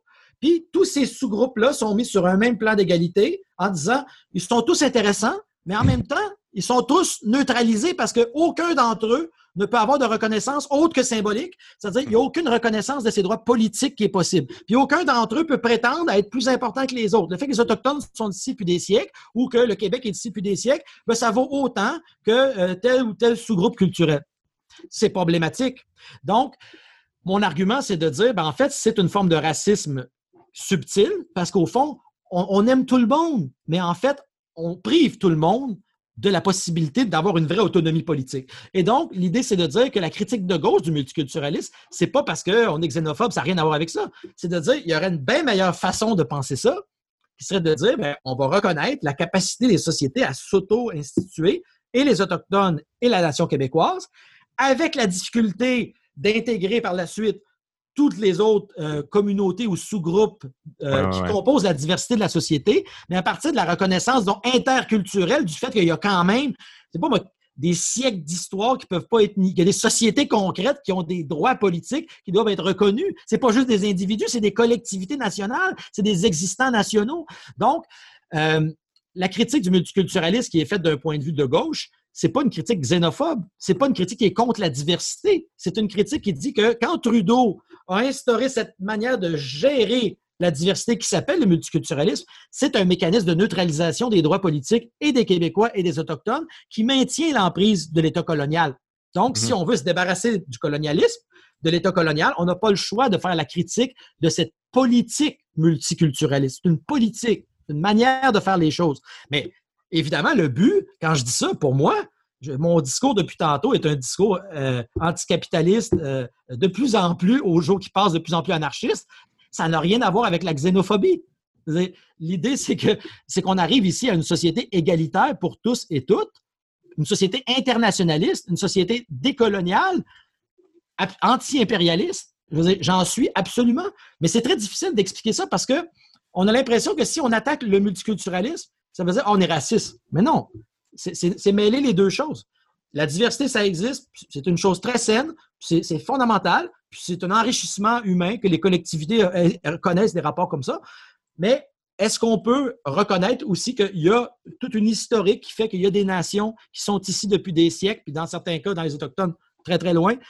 Est-ce qu'on peut reconnaître que ces collectivités-là, elles ont des droits sur, par exemple, leur histoire, leur territoire, leur capacité de s'auto-administrer? Reconnaître ça, puis partir de là. Oui, mais, comme, expliquer comme ça, ben, c'est rafraîchissant, mais j'ai l'impression que ce discours-là anti-multiculturalisme a été récupéré puis est devenu, ouais, c'est ça, quelque chose que, y avait une connotation peut-être un peu, euh, ça, ça a dérapé un peu en xénophobie des fois, tu sais. Euh, est-ce qu'il faut reprendre, est-ce que la gauche doit reprendre ce discours-là? Ben, c'est ça, c'est fait, finalement il se passe toujours la même chose. C'est-à-dire que si la gauche n'occupe pas ce terrain-là ou ne se préoccupe pas de ces questions-là, puis se replie sur des luttes soit individuelles, particulières, des luttes d'identité, des mm-hmm. luttes de groupe, mais qu'il n'y a pas de perspective sur la critique de l'appareil institutionnel canadien, le régime canadien, comment il fonctionne le régime canadien, c'est quoi le multiculturalisme, comment ça marche au plan juridique, le Canada? S'il n'y a pas cette analyse-là qui est faite, ben, euh, ça va rester une gauche protestataire qui va rester dans une revendication de droit individuel. Et d'ailleurs, Michel Freytag disait que dans le capitalisme, la seule forme de contestation qui est tolérée, c'est la revendication de droits individuels. Ça, c'est permis. Vous pouvez demander des droits mm-hmm. individuels ou pour, des minorités, tant que vous ne touchez pas à l'architecture politico-économique, technologique du système, vous pouvez revendiquer des droits à l'intérieur. À l'infini, oui. Mais tu ne peux pas changer la boîte. C'est-à-dire que le système reste là, mais à l'intérieur, on peut te donner des droits. Mais c'est une manière de neutraliser politiquement un projet plus. C'est pour ça qu'il faut être critique de la logique des droits individuels. Pas parce qu'on est contre l'émancipation, parce que c'est une logique libérale. Puis que si mhm. la gauche est libérale, elle va perdre. Et ce que ça fait, c'est que de l'autre côté, ces questions importantes comme qu'est-ce que la nation, qu'est-ce que la société, critiquer le multiculturalisme, qui va s'y approprier? Ben, c'est les populistes de droite, c'est les nationalistes conservateurs, qui, eux, vont brandir ces symboles-là, puis vont aller chercher l'appui populaire parce que c'est un appui sentimental puis émotif. Les gens s'identifient au Québec. Puis, mhm. Donc, ils vont aller, les affects nationaux que les gens ressentent d'appartenance vont être mobilisés vers un projet réactionnaire et mauvais. Donc, et ça, c'est un gros problème parce que quand on critique la gauche, les gens pensent Ah, vous êtes contre. Euh, vous êtes contre les luttes qui sont menées. Non. Moi, on m'a déjà accusé, il y a des gens qui m'ont accusé d'être euh, contre les mouvements écologistes ou le mouvement étudiant, mais il faut être cinglé. C'est-à-dire que c'est pas parce qu'on critique un mouvement social parce qu'on pense qu'il s'y prend mal qu'on est contre lui. Oui, je comprends c'est qu'il y a un problème de tactique. C'est-à-dire que là, on est en train de laisser toute une série de questions très importantes. Qu'est-ce que la culture? Qu'est-ce que la langue? Qu'est-ce que l'histoire du Québec? On laisse toutes ces questions-là. Euh, euh, euh prenons l'exemple de Pierre Vallière. Comment est-ce que Pierre Vallière est devenu un pas fin? Moi, je n'ai pas compris encore ce bout-là. Ah, je ne savais pas, moi. c'est qu'au fond, il y a tout un débat autour de Nègre blanc d'Amérique en disant qu'on ne peut plus euh, citer ça aujourd'hui. Puis je comprends. Ah, OK, OK, parce que le, dans le, non, mais parce que dans le titre du livre, il y a, euh, un mot qui est très offensant, mais qu'à l'époque, lui, il ne disait pas de manière offensante, ce mot-là. Il le disait par solidarité avec les Black Panthers. C'est mhm. juste que relu aujourd'hui avec le recul, les gens disent Mon Dieu, comment ça qu'on a ce ben, mot-là? tu ne l'as pas vraiment relu, mais tu as, lu le titre. Ben, c'est ça un problème, c'est que le contenu disparaît parce que là, on, focus sur les apparences. Puis on voit pas que derrière Pierre Vallière, c'était quelqu'un qui était anticolonial, antiraciste, anti-impérialiste, qui défendait les minorités sexuelles. C'est quelqu'un, il n'est pas parfait Pierre Vallière, mais c'est quelqu'un qui défendait à peu près tout ce à quoi va tenir une personne de gauche aujourd'hui. Donc, notre incapacité à prendre appui puis à prendre racine dans l'héritage que nous avons, fait en sorte que cet héritage-là, il est laissé aux mains d'un monopole qui va être Québécois, ainsi de suite. Puis eux, on sait exactement où ils vont s'en aller avec ça. Ça se passe partout dans le monde. En France, partout, on voit le populisme de droite. En Italie, partout, c'est la même recette à gâteau. Les questions euh, qui relèvent, par exemple, de la sécurité, euh, de la question de l'immigration, euh, c'est une question difficile, mais ces questions-là sont toutes appropriées par la droite. Puis la gauche, qu'est-ce qui lui reste? Bien, il lui reste justement des luttes spectaculaires dans le droit individuel, euh, des combats sur Facebook. Et ça, c'est perdant pour la gauche. Euh, euh, s'il n'y a pas un projet politique contre-hégémonique, global, qui additionne l'ensemble de ces luttes-là. Moi, c'est ce que j'espère, parce que je veux que je veux que la véritable démocratie populaire, elle gagne. Et donc, les, critiques que j'adresse à la gauche, c'est des critiques que je voudrais constructives et qu'il ne faut pas mal interpréter comme des, euh, des, critiques qui voudraient là, euh, écraser ou qui. Oui, euh, mais c'est quand même difficile de critiquer, critiquer la gauche et même des fois critiquer la fausse gauche. on parlait de multiculturalisme tantôt, puis le progressisme de façade de Justin Trudeau. Euh, c'est quelque chose à critiquer, je, pense. Là. Puis en fait, c'est très important de, critiquer ça, mais j'ai l'impression qu'il y a une, gauche un petit peu plus molle qui est comme ah ben non, mais tu sais, c'est mieux, euh, c'est mieux ça, c'est mieux qu'on fasse semblant d'être à gauche que d'avoir quelqu'un vraiment à droite comme, euh, comme Harper avant. Tu sais. on dirait que même ça, c'est difficile à critiquer. C'est très intéressant parce que c'est quelque chose que Jean-Claude Michéa a très bien montré en France. C'est qu'au fond, gauche, là, on trouve jamais ce terme-là chez Karl Marx. Karl Marx dit jamais je suis de gauche. Il mhm. dit je suis socialiste. Ça, c'est clair. Que ça veut dire on veut transformer le capitalisme, on veut renverser les institutions dominatrices de la société. Parce que de gauche, là, au fond, c'est confusion avec le libéralisme. Quelqu'un peut dire, ah, je suis de gauche parce que justement, je suis Justin Trudeau, puis euh, euh, je suis pour des droits de minorité, etc. Alors que par ailleurs, sur des questions cruciales comme justement les rapports de pouvoir, euh, le capitalisme, l'environnement, c'est quelqu'un qui va prendre des décisions horribles mais il peut se donner un vernis progressiste sur des questions de mœurs, sur des questions. Donc là, à un moment donné, gauche, on ne sait plus très bien ce que ça veut dire. Si c'est Hillary Clinton qui dit, bah oui, moi je suis euh, progressiste parce que euh, je, suis féministe, elle dit ça, Hillary Clinton. Donc là, à un moment donné, ça vient mêlant. C'est pour ça que Michel, à un moment donné, puis d'ailleurs, Bernard Raymond disait la même chose. Euh, Bernard, il disait à un moment donné dans son livre, Camarade, ferme ton poste. Oui, oui, très bon livre. Il dit, moi, de gauche, je ne sais plus trop ce que ça veut dire. Socialiste, ça, c'est clair. Donc, mhm. euh, anarchiste, c'est clair. Donc, euh, moi, je, revendique ça. Je pense, pour ça, je dis socialiste autogestionnaire, euh, socialiste libertaire. je pense que ce sont des termes qui ne sont pas ambigus, qui sont clairs, qui reviennent à un projet qui est porté historiquement pendant des siècles par les populations du monde entier. Donc, c'est une longue tradition de lutte qu'il faut, c'est un héritage très important, au même titre que l'héritage de tous les parti pris, Fernand Dumont, Marcel Rioux, ça c'est notre héritage donc québécois. Mais il y a un héritage de la tradition socialiste qui est beaucoup plus vaste et qui est toute la question de la pensée. Bon, j'ai parlé de Marx, on parlait de, Proudhon, j'ai parlé tantôt de Emma Goldman. Bon, il y a toute une tradition euh, très importante qui souvent n'est n'est plus transmise ou n'est pas. Euh, n'est pas euh, Peut-être mal transmise aussi. Est-ce qu'on a perverti un peu notre héritage? Je vois tellement de gens s'identifier aux patriotes, mais je ne sais pas si vraiment euh, sont au courant du projet des patriotes à la base. J'ai l'impression qu'on récupère aussi beaucoup d'intellectuels que tu viens de nommer, mais on n'est pas fidèle à leur pensée. On, a, on choisit quelques. Bon, il y a beaucoup de, beaucoup de gens qui s'identifient à Pierre Falardeau, mais des fois, je regarde ça, et je me dis, regarde, Pierre Falardeau, s'il était là aujourd'hui, je pense pas qu'il tiendrait les discours que tu tiens. On dirait qu'avec le temps, on a gardé ce qu'on voulait de certains discours, puis on a effacé tout le reste. Hein. Oui, bien, généralement, on garde ce qui nous arrange, puis on, évacue les aspects les plus, les plus radicaux euh, de ces, de ces penseurs-là. Euh, mais en fait, quand on regarde dans l'histoire du Québec, puis même euh, en général, quand on prend les penseurs les plus lucides de toutes les époques, puis les plus grands auteurs, ils finissent à peu près tous par dire la même chose. Euh, mm-hmm. Je pourrais donner un exemple assez intéressant, c'est Georges Bernanos. Euh, Georges Bernanos, c'est un grand romancier français qui était plutôt de droite, qui était un conservateur et même un royaliste. Mais il a écrit des livres. À un moment donné, il a écrit un livre, ça s'appelle La liberté pour quoi faire, ou un autre qui s'appelle La France contre les robots tu lis ça, c'est des critiques du capitalisme, de la technologie, parce qu'ils voyaient, à un moment donné, les gens sensibles à toutes les époques, ils voient bien que ce monde-là, il ne fait pas de sens. Puis quel qu'ait été leur propre parcours politique, les plus lucides d'entre eux finissent à peu près tous par dire la même chose. Puis finalement, on répète sans cesse. en fait, on pourrait même remonter jusqu'à Platon, parce que c'est que Platon, c'est un communiste. Platon, il voulait abolir la propriété privée. En tout cas, pour, ce qui est de, des dirigeants de la société, il n'y a pas de propriété, pas de fortune, c'est une abolition de la propriété, donc c'est une sorte de communisme primitif, mais mm-hmm. on répète en fait depuis des siècles que l'accumulation infinie de l'argent, la crématistique, disait Aristote, ça détruit la société.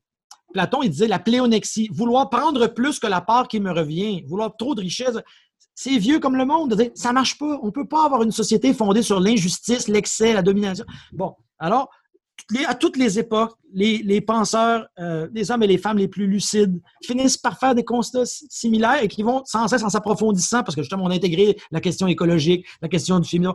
C'est une prise de conscience dans l'histoire progressivement qu'à un moment donné, ben, c'est ça. Il va falloir euh, des changements en, profondeur. Et ce qui est dommage, c'est que finalement, quand on va aller chercher certaines parties seulement de l'œuvre de quelqu'un, parce que ça nous arrange, parce que ça permet de ne pas questionner au fond l'ordre établi, ben, on passe à côté de ce message-là qui, au fond, est réasséné à chaque époque par nos, penseurs, par nos penseurs les plus lucides.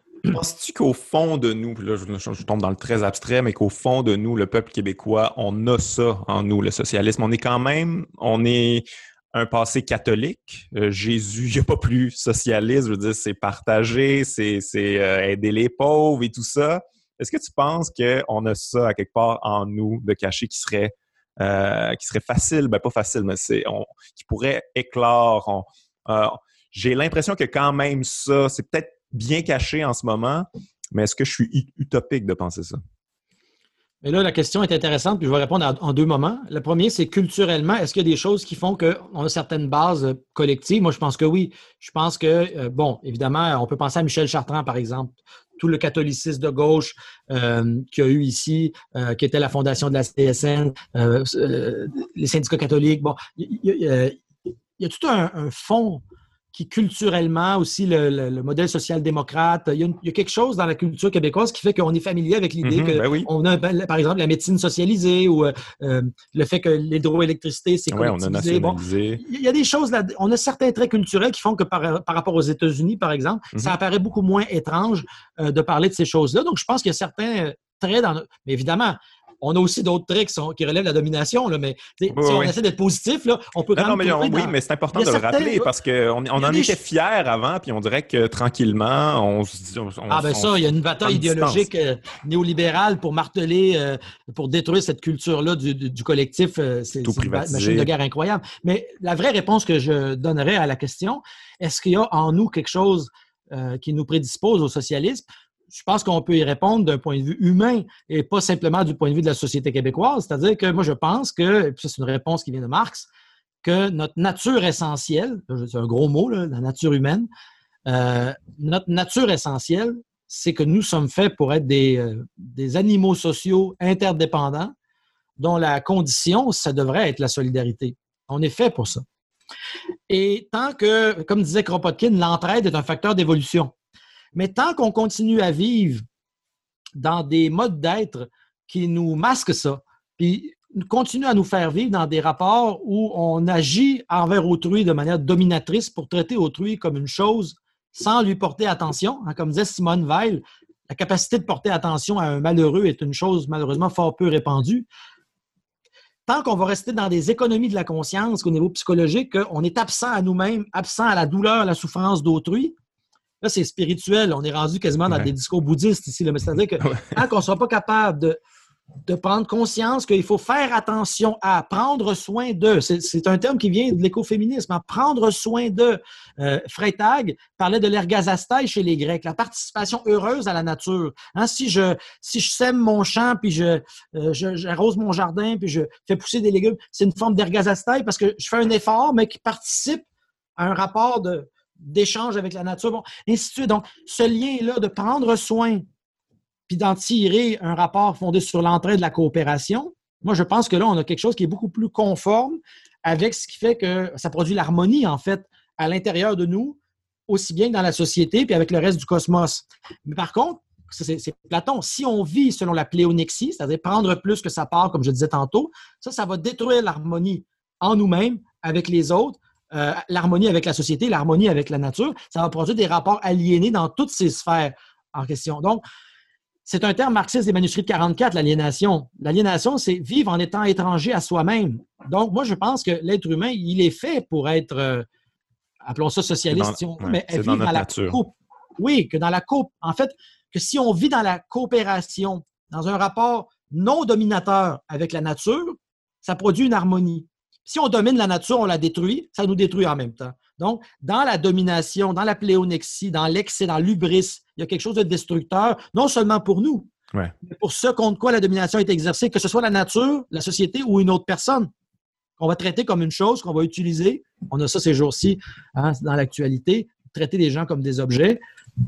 Donc, euh, je pense que là, ça montre que tant, tant que par, par manque de conscience, hum, on vit comme ça, ben, on vit d'une façon. Et c'est pour ça que les libéraux, c'est humoristique parce que Jean-Claude Michéa dit à un moment donné, les libéraux nous disent que la nature humaine, c'est l'individualisme égoïste concurrentiel.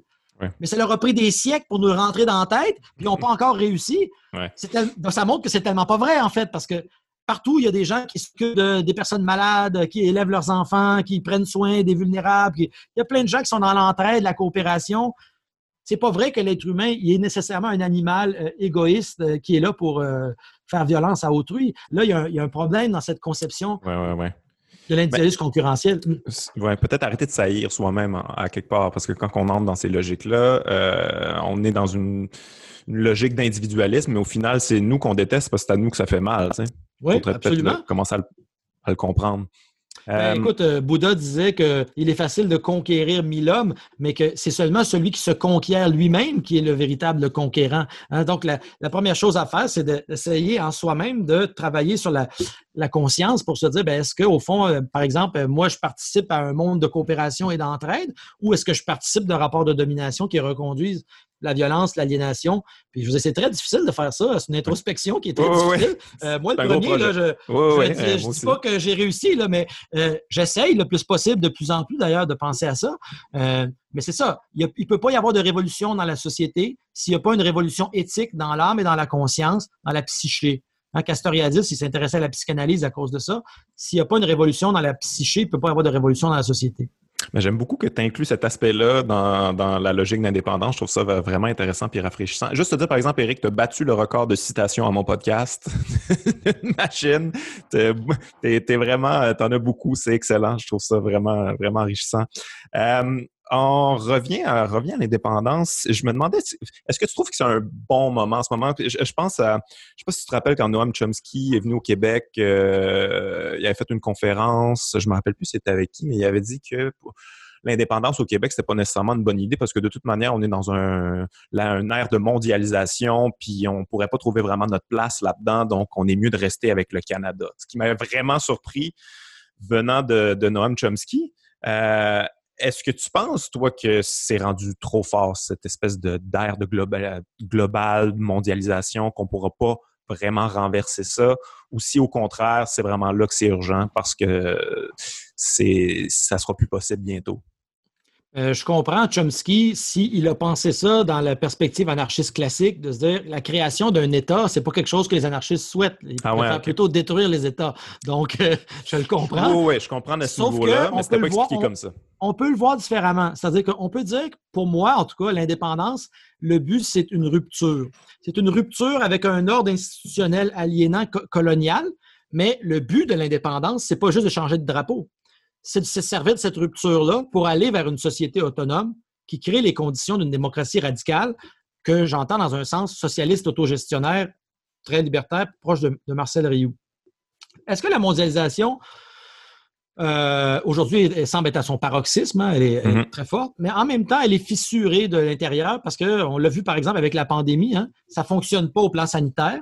Ça fonctionne pas au plan de l'approvisionnement non plus des, équipements. il, y a, plein de choses qui marchent pas. Et ça fait que maintenant, ça fait qu'on revient à des formes de protectionnisme, de capitalisme néo-national sur certaines questions. Évidemment, c'est souvent fait de manière euh, populiste de droite, euh, protection, trumpiste. Donc, on se referme dans l'Amérique. Bon, mais c'est déjà le signe qu'au fond, il y a une fragilisation et il y a de plus en plus de gens qui parlent de retour à la question de la souveraineté, par exemple contre l'Europe, en France, donc des gens comme Frédéric Lordon. Euh. Donc, ça se parle d'une espèce de démantèlement de la globalisation. Moi, je pense que l'avenir, c'est le local. Euh, le local confédéré, mais c'est la communauté de proximité, d'abord pour des raisons écologiques, c'est les ressources locales qui doivent servir à nourrir la population locale. Donc, l'avenir, il est local. Et, les grosses machines, les méga machines qu'on a construites, que ce soit nos villes, comme disait Bookchin, le gigantisme des mégalopoles urbaines, la pollution, on a construit des mégalopoles, on a construit des systèmes économiques, des systèmes technologiques, des monstruosités bureaucratiques, des gros machins centralisés, des monstres froids, déshumanisants. Mais ça, c'est, ça va être fini. Si jamais on réussit à s'en sortir, ça va être par un retour au niveau local, puis à partir de là, une recomposition des rapports de solidarité à l'international, mais à partir de cet enracinement de proximité.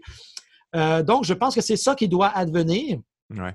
Euh, et ça, c'est la véritable forme de la souveraineté. La vraie souveraineté, comme on disait tantôt, c'est pas simplement remplacer, faire un petit Canada en miniature où le pouvoir va être à Québec centralisé pour refaire la même chose puis continuer à faire de la business comme avant. C'est pas intéressant. La vraie souveraineté, c'est si elle descend véritablement à l'échelon local. Donc, je pense que ça, ça pourrait être la, fin de la mondialisation. Euh, euh, parce que déjà, elle a échoué. elle ne produit pas ce qu'elle prétend. Elle produit un monde de crise écologique, de pandémie, de, les catastrophes se multiplient catastrophe après catastrophe, ça ne marche pas. Les gens disent Ah, mais le socialisme, ça n'a pas marché. première chose, il faut dire, le capitalisme, ça ne fonctionne pas. c'est le système qui est en train de détruire le monde, ce n'est pas l'Union soviétique, n'est pas là. C'est le capital qui est en train de détruire le monde. Ça, c'est certain. Donc, à partir de là, on est forcé d'inventer autre chose. Et donc, soit on va continuer dans la mondialisation capitaliste à l'infini, puis on va tous mourir avec, ou on va. C'est socialisme ou barbarie on va, soit on va aller vers la barbarie, soit on va penser à un socialisme anti-autoritaire au niveau local. Puis ça, ça va être l'alternative à, la globalisation. C'est un réenracinement dont on a besoin dans le, souci de ce à quoi on appartient au plus proche, hein, c'est-à-dire au fond, ben, le sol, euh, la nature, les plantes, la vie, euh, nos semblables, euh, et, finalement l'ensemble de l'humanité à qui on est lié aussi par, par une solidarité ontologique. Est-ce que tu ne penses pas qu'il y a un danger de laisser cette espèce de démocratie parlementaire-là aux gens qui sont déjà là en place, qui vont continuer finalement à décider pour nous? Euh, est-ce qu'il ne faut quand même pas investir ça puis détruire ça de l'intérieur? Bon, c'est un discours un peu révolutionnaire, mais... Ben moi, je pense, je crois pas qu'on puisse investir ce genre d'institution institutions puis les changer de l'intérieur. Non. Ben, je veux dire, up to a point, mais c'est des institutions très puissantes. Et ce qui arrive généralement, c'est que c'est les institutions qui nous changent. Oui, c'est ce qu'on observe, effectivement. Ouais. Et, donc, moi, je pense, est-ce que ça veut dire qu'il n'y a pas de, possibilité pour. tu sais, Proudhon a déjà siégé au Parlement, alors que c'est l'inventeur du sens moderne du mot anarchie. C'est quand même lui a déjà siégé au Parlement. Donc, est-ce que ça veut dire qu'il faut être absent de ces institutions-là? Je ne pense pas. Ça peut être bien qu'il y ait des gens qui y soient, le, plus possible d'ailleurs. Moi, je trouve ça bien qu'il y ait des, euh, des, euh, ou des euh, Françoise David ou aujourd'hui des Catherine Dorion ou des Gabriel Nadeau-Dubois pour dire des choses qui vont dans le sens de l'environnement puis tout ça. C'est une présence que je trouve qui est bonne, mais c'est se mettre le doigt dans l'œil jusque-là si on pense que ça, ça va suffire. moi, je pense qu'il faut arrêter d'attendre après euh, les médias, après le spectacle, après l'État. Euh, à un moment donné, ça part euh, ici et maintenant au niveau local, de dire nous, on va s'organiser où qu'on soit, un espace de rassemblement où est-ce qu'on peut échanger des idées, partager des, informations, avoir peut-être des conférences, des, films, je ne sais pas, n'importe quoi artistique, même aussi juste socialiser pour le fun, prendre une bière. Si dans mon village, il n'y a même pas cet espace de socialisation, mais chacun est atomisé chez soi. le système se nourrit de ça. On est 6 milliards tout seul ensemble. Donc, il faut recréer cette espèce de town hall meeting euh, de la Nouvelle-Angleterre où est-ce que les gens vont réinvestir cette, euh, la municipalité, le, le, municipalisme libertaire, comme disait Bookchin. Moi, je pense que c'est ça l'avenir. Donc, le spectacle. De, manière concrète, est-ce que, est-ce que, est-ce que, est-ce que, est-ce que, y a ça chez vous? Est-ce que tu connais des endroits où il y a ça? Est-ce que ça se passe en ce moment? Euh, non. Bien, en fait, il y a quelques exemples qu'on peut donner au Québec euh, de choses intéressantes. Euh, par exemple, le bâtiment 7 à Pointe-Saint-Charles. Oui, oui, oui. C'est que moi, ici, dans mon village, je n'ai pas d'exemple de ça. Ok, Ça fait pas longtemps que je suis mm-hmm. ici, ça fait peut-être euh, même pas un an encore, mais j'ai pas eu connaissance qu'il y a ce genre de choses. Mais, euh, par exemple, un exemple positif qu'on pourrait citer ici, ce serait le bâtiment 7, qui a été euh, fait par les mouvements sociaux de Pointe-Saint-Charles, notamment des libertaires de la Pointe libertaire, influencé en partie par les idées de Murray Bookchin notamment. Bon, ben, ces gens-là, ils ont créé un centre social autogéré à Pointe-Saint-Charles dans lequel tu peux prendre des, cours de mécanique, tu peux aller de, de la musique, il y a un bar, il y a une épicerie pour les gens du quartier. Ça, c'est la reconstruction à l'échelle humaine d'un espace sociaux, communautaires, politiques. C'est très intéressant. Mais évidemment, ce genre d'affaires-là devrait être démultiplié. C'est ce qu'ils appellent d'Ardo Laval des communs. Ben, ce genre de communs-là devrait être démultiplié partout. Euh, parce que finalement, c'est la réappropriation du premier niveau de la vie quotidienne par lequel ça peut passer. Ça a toujours été comme ça que les mouvements sociaux se sont construits. C'est en aidant les gens avec des problèmes qui vivaient au quotidien, avec des souffrances, il faut manger, il euh, faut, faut que je fasse garder mes enfants. C'est comme ça que ça commence avant d'aller les grandes questions de comment on va réorganiser l'économie mondiale, ça commence d'abord par des questions de dans mon quartier, y a-tu des bancs de parc, y a-tu des, euh, parce qu'on vit, on vit au quotidien, puis il euh, faut revenir auprès de la vie, on pourrait dire, à, l'attention portée à la vie. Mais tu penses pas que dans la structure actuelle, peu importe, à un moment donné, tu vas frapper un mur, même si tu essaies de, de, de faire ça, un, esprit de communauté. Puis je pense, je pense à Saint-Élie de Caxton qui a réussi à je veux dire, sortir euh, Fred Pellerin de, Saint-Élie, ce qui est fascinant finalement. C'est comme peu importe à quel point c'est petit, s'il y a quelqu'un qui a le pouvoir, il peut à peu près tout détruire. C'est ça qui est arrivé. C'est quand même euh, quand même déprimant à penser à ça. Si c'est cette structure-là qui perdure, est-ce que c'est vraiment possible? Ben, écoute, moi, je, Platon, il a écrit il y a 2500 ans qu'il fallait parvenir à une société juste. Puis là, ça fait 2500 ans de philosophie, puis on n'a toujours pas réussi à parvenir à une société juste, puis à enrayer les régimes politiques déviés qui sont basés sur la domination puis le pouvoir illégitime. Des siècles de pensée socialiste à partir du 19e siècle, de pensée anarchiste, ont confronté cette exigence de dire qu'il faut se débarrasser du pouvoir illégitime. On n'a toujours pas réussi.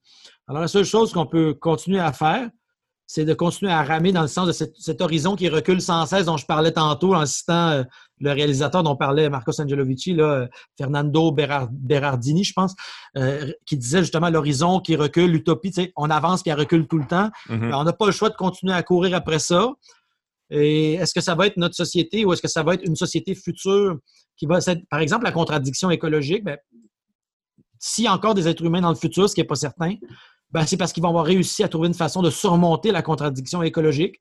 Mais après ça, ils vont avoir d'autres problèmes Peut-être qu'ils n'auront pas encore réussi à surmonter justement le, problème du pouvoir. Ou le... Mais c'est ça, c'est des choses qui doivent être constamment remises sur le métier parce que, de toute façon, comme je disais tantôt, tant qu'on continue à vivre dans des rapports dominateurs, ça va échouer.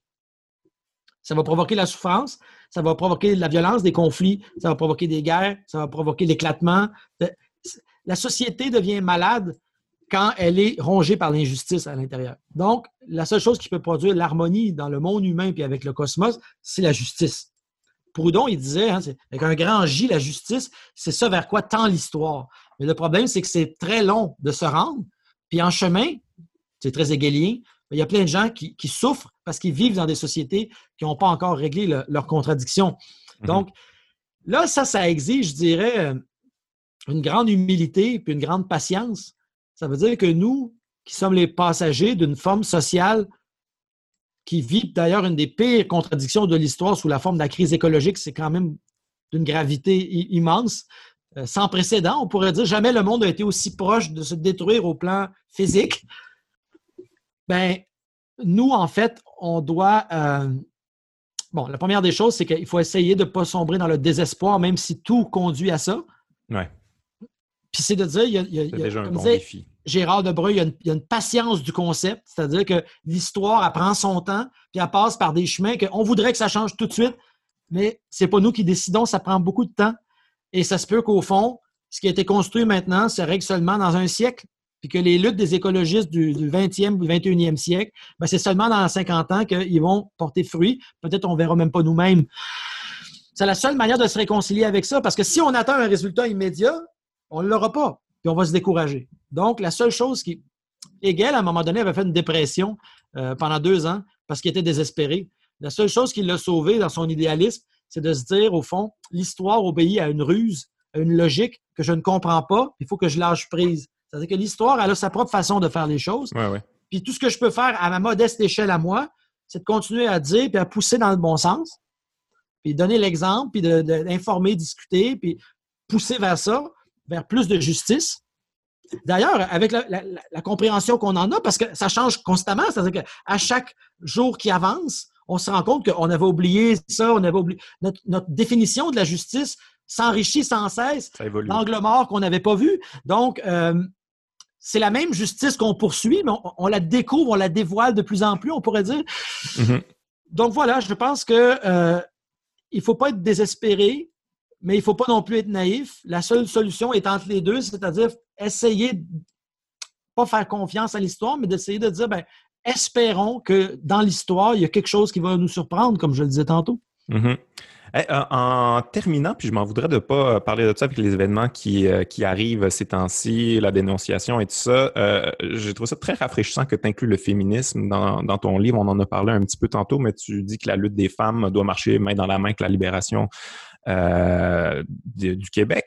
Euh, premièrement, pourquoi? Puis deuxièmement, de quelle manière? Je sais que c'est quand même assez large comme question, mais euh, j'ai envie de t'entendre là-dessus avec tout ce qui arrive en ce moment. Ben, écoute, moi, je suis arrivé à ça parce que je me suis intéressé d'abord à la revue Parti pris, au FLQ, je lisais là-dessus. Puis, ce qu'on constate dans cette période-là, c'est que ces gens-là vont parler de l'indépendance, ils vont parler du socialisme, mais il y a un grand absent ou une grande absente, c'est la question du féminisme. Elle n'est pas là. Il y a très peu de femmes qui publient dans Parti pris. Et ça, à l'époque, ça va provoquer une, une réaction chez des gens, qui, des, femmes qui vont fonder le Front de libération des femmes du Québec, le FLF, euh, et le journal québécoise Debout. C'est absolument fascinant.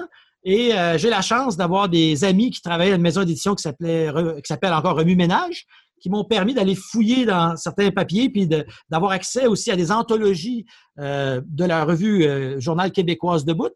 Et ça m'a permis donc de connaître cette, cette période-là.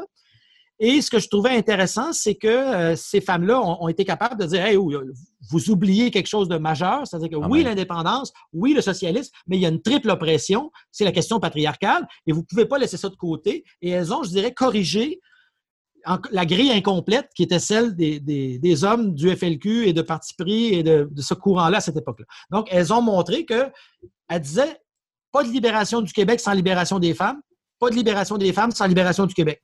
Il y a cette idée qu'au fond, les deux vont ensemble. Mais ce qui est normal. Je veux Ben, c'est logique. Mais ça a toujours été ça depuis la nuit des temps, la, liberté entre boys, entre gang, de boys. Autour d'une bière. Tu sais, ben, c'est que tu peux, c'est ça, tu peux pas dire, on dit, on donne les conditions de la citoyenneté à tout le monde du moment qu'il soit un homme né de parents athéniens. Euh, finalement, ça finit par être 10% euh, des gens. c'est pas la démocratie. La vraie démocratie, c'est tout le monde, puis ça inclut évidemment 50% euh, de la population qui sont les femmes. Bon, alors, mais ce qui est intéressant dans ce, en fait, c'est la libération totale. C'est ça qui est intéressant, c'est que la, la, seule vraie libération, c'est la libération totale. C'est celle qui essaie de débusquer partout les mécanismes euh, qui, maintiennent les conditions de destruction de la vie, de l'aliénation, de la logique de mort dans laquelle on est. Euh, et le, féminisme a beaucoup à apporter là-dessus parce qu'il y a une grosse réflexion euh, chez les féministes sur toute la question de, du care, du soin, mm-hmm. l'importance de la vie, l'analyse des rapports entre les gens. Bon, c'est très fin et donc c'est quelque chose qu'on nous enseigne pas assez, je pense. Puis moi, j'ai toute une formation en, sciences politiques, et pourtant, c'est seulement maintenant que j'arrive à lire Emma Goldman. Comment ça se fait qu'on m'a jamais. Bon, c'est peut-être moi qui n'ai pas pris les bons cours, mais je veux dire, c'est pas normal que c'est seulement maintenant, à mon âge, que j'arrive à lire ça. Donc, on a du chemin à faire. Euh, moi, le premier. Mais c'est pour dire que c'est une composante fondamentale parce que si le but de l'indépendance, c'est l'autodétermination, c'est l'autogouvernement, c'est la liberté, bien, il faut que ce soit une liberté euh, qui va aller euh, débusquer les formes de domination qui font que, dans la pratique, pour, plein de gens actuellement, c'est juste pas possible de l'exercer, cette liberté citoyenne-là, si matériellement, euh, si matériellement, moi, j'ai même pas la capacité d'avoir une autonomie financière ou que je suis pris dans une relation euh, de domination ou à la maison ou avec les enfants. Ou, je ne peux pas participer de manière pleine et entière à la société parce que je suis relégué dans la sphère privée à des travaux domestiques non reconnus, euh, non rémunérés. Bon, ce qu'on appelle la sphère dissociée de la valeur. Hein? Tous les travaux que la société a besoin pour que l'économie fonctionne et qu'on ne reconnaît pas parce que ça se passe dans la sphère privée. Donc, mm-hmm. prendre soin des malades, prendre soin des personnes âgées, prendre soin des enfants, classiquement féminines, les métiers classiquement féminins, hein, les anges gardiens, les infirmières, les, enseignants, sous-payés, pas respectés. Bon, ça, c'est si on veut la liberté, puis l'indépendance, puis l'autonomie, ben, qu'on soit conséquent, il faut la vouloir jusque-là. Il faut la vouloir dans l'économie, il faut la vouloir dans tous les rapports de hiérarchie, tous les rapports de sexe, les rapports aussi de racisme, les rapports de colonialisme envers les Autochtones. Mais on ne peut pas laisser ces choses-là comme ça en disant ça, on verra ça plus tard. La vraie indépendance, elle est obligée de confronter tous les aspects du principe de hiérarchie qui maintiennent des gens dans une condition de non-liberté. Sinon, c'est une indépendance de surface, une mhm. indépendance purement symbolique. Hein, c'est un flag sur le comme disait Jean Chrétien. c'est pas ça la liberté. La vraie liberté, c'est que les conditions concrètes soient données à la classe la plus nombreuse et la plus pauvre, au prolétariat, aux classes travailleuses, aux gens ordinaires, des conditions qui leur permettent d'exercer la liberté dans le domaine économique, dans le domaine politique, mais aussi dans leur vie quotidienne, dans les rapports qu'ils ont entre eux. Est-ce que c'est des rapports aliénés de domination que j'ai avec les autres? Ça, des rapports intimes, affectifs, des rapports euh, euh, de relations amoureuses ou des rapports d'amitié ou n'importe. Qu'est-ce que mes rapports, mes relations sont-ils des rapports hiérarchiques? Est-ce que dans mon milieu de travail, c'est des rapports autoritaires? et ainsi de suite? Tu es vraiment pour la liberté at large. Et ça, je trouve ça rafraîchissant, je trouve ça beau, en fait, d'entendre ça. honnêtement, je pense que c'est la première fois que j'entends ça résumé de cette manière-là et je trouve ça vraiment inspirant. Mais c'est tout simplement ce que les anarchistes euh, moi, j'invente absolument rien. Tout ce que je dis là, c'est des choses que les socialistes, les anarchistes, les anarcho-féministes disent depuis des siècles. Encore hier, je lisais Emma Goldman, Victorine Declerc. Je lisais ça hier, euh, Voltairine Declerc. Je lisais ça hier, puis c'est tout là déjà. On l'entend plus beaucoup aujourd'hui. C'est ça l'affaire. On, oublie ça. Ou on n'entend pas ça. Euh, mais au fond, c'est encore là. Parce que c'est une promesse qui doit être accomplie dans l'histoire un jour, que, ça, que cette, cette, question de hiérarchie soit un jour confrontée. Ben, c'est quelque chose qui doit être, comme disait Gaston Miron, ça ne pourra pas toujours ne pas arriver. À un moment donné, il va falloir que ça se règle, ça. Mm. La question écologique, les questions de domination hiérarchique, ça va devoir être confronté. Parce que tant que ça ne le sera pas, c'est comme quelqu'un qui euh, il mange toujours mal, puis c'est pourquoi il est malade? À un moment donné, il faut que ça change, puis tant que ça ne changera pas, on va rester intoxiqué, on va rester société malade, qui se détruit elle-même, à commencer par l'environnement, mais qui se détruit aussi dans ses relations toxiques euh, entre les êtres humains qui se traitent les uns les autres de manière malsaine que ce soit dans le milieu de travail ou dans les relations interpersonnelles. Donc, euh, oui, c'est ça. Je pense que euh, ce que je dis là, c'est absolument rien de nouveau. Hein. C'est-à-dire qu'au fond, je, simplement, mais c'est vrai que euh, ça, ça doit être rappelé constamment. Hein, Michel Freytag disait les choses qui sont vraies, il faut les répéter. Donc, ce que depuis des siècles euh, la mémoire des vaincus nous transmet. Hein, c'est sans cesse de. Écoute, quand on lit ça, des fois, tu lis ça au début du 20e siècle, tu lis Emma Goldman, tout est là, tout est déjà là. C'est sûr qu'il y a des affaires, Mais il y a tellement de choses qui sont déjà là. Comment ça se fait qu'on est forcé de réinventer le bouton à quatre trous à chaque fois, alors que c'est là? Donc, c'est peut-être un des messages principaux de mon livre, c'est qu'avant de commencer à se dire, bon, qu'est-ce qu'on pourrait inventer? Commençons d'abord par aller voir de quoi on est déjà les chanceux héritiers. Ouais, ouais, ouais, on a un gros trésor de lutte en arrière. Ça ne veut pas dire que toutes les réponses sont là-dedans. Il y a plein de choses nouvelles qu'il va falloir ajouter, mais on a un bon bagage avec lequel on peut partir si on se donne la peine de le lire généreusement. Puis ça, c'est une chose qui est très importante, la générosité. Quand on lit quelque chose, quand on parle avec quelqu'un, d'essayer de le faire avec générosité. C'est la première des règles, je pense, parce que si on, cherche la bébite, puis on cherche la raison de devenir adversaire avec quelqu'un, on va la On veut humilier l'autre souvent, on veut gagner. C'est on veut gagner. la chose la plus individualiste qu'il n'y a pas finalement. Exact. Alors que ce qu'il faut, c'est, comme disait tantôt, un dialogue amical pour cheminer ensemble vers un monde plus vrai, plus juste. Merveilleux. Écoute, je pense qu'on va terminer là-dessus parce qu'on ne pourrait pas euh, taper ça. C'était vraiment intéressant, Eric. Euh, très généreux, passionné. Merci beaucoup. Un plaisir. Plaisir. Euh, merci à toi. Euh, j'encourage tout le monde à aller lire ton livre Un pays en commun. Merci. Merci, camarade. Bye bye. Bye.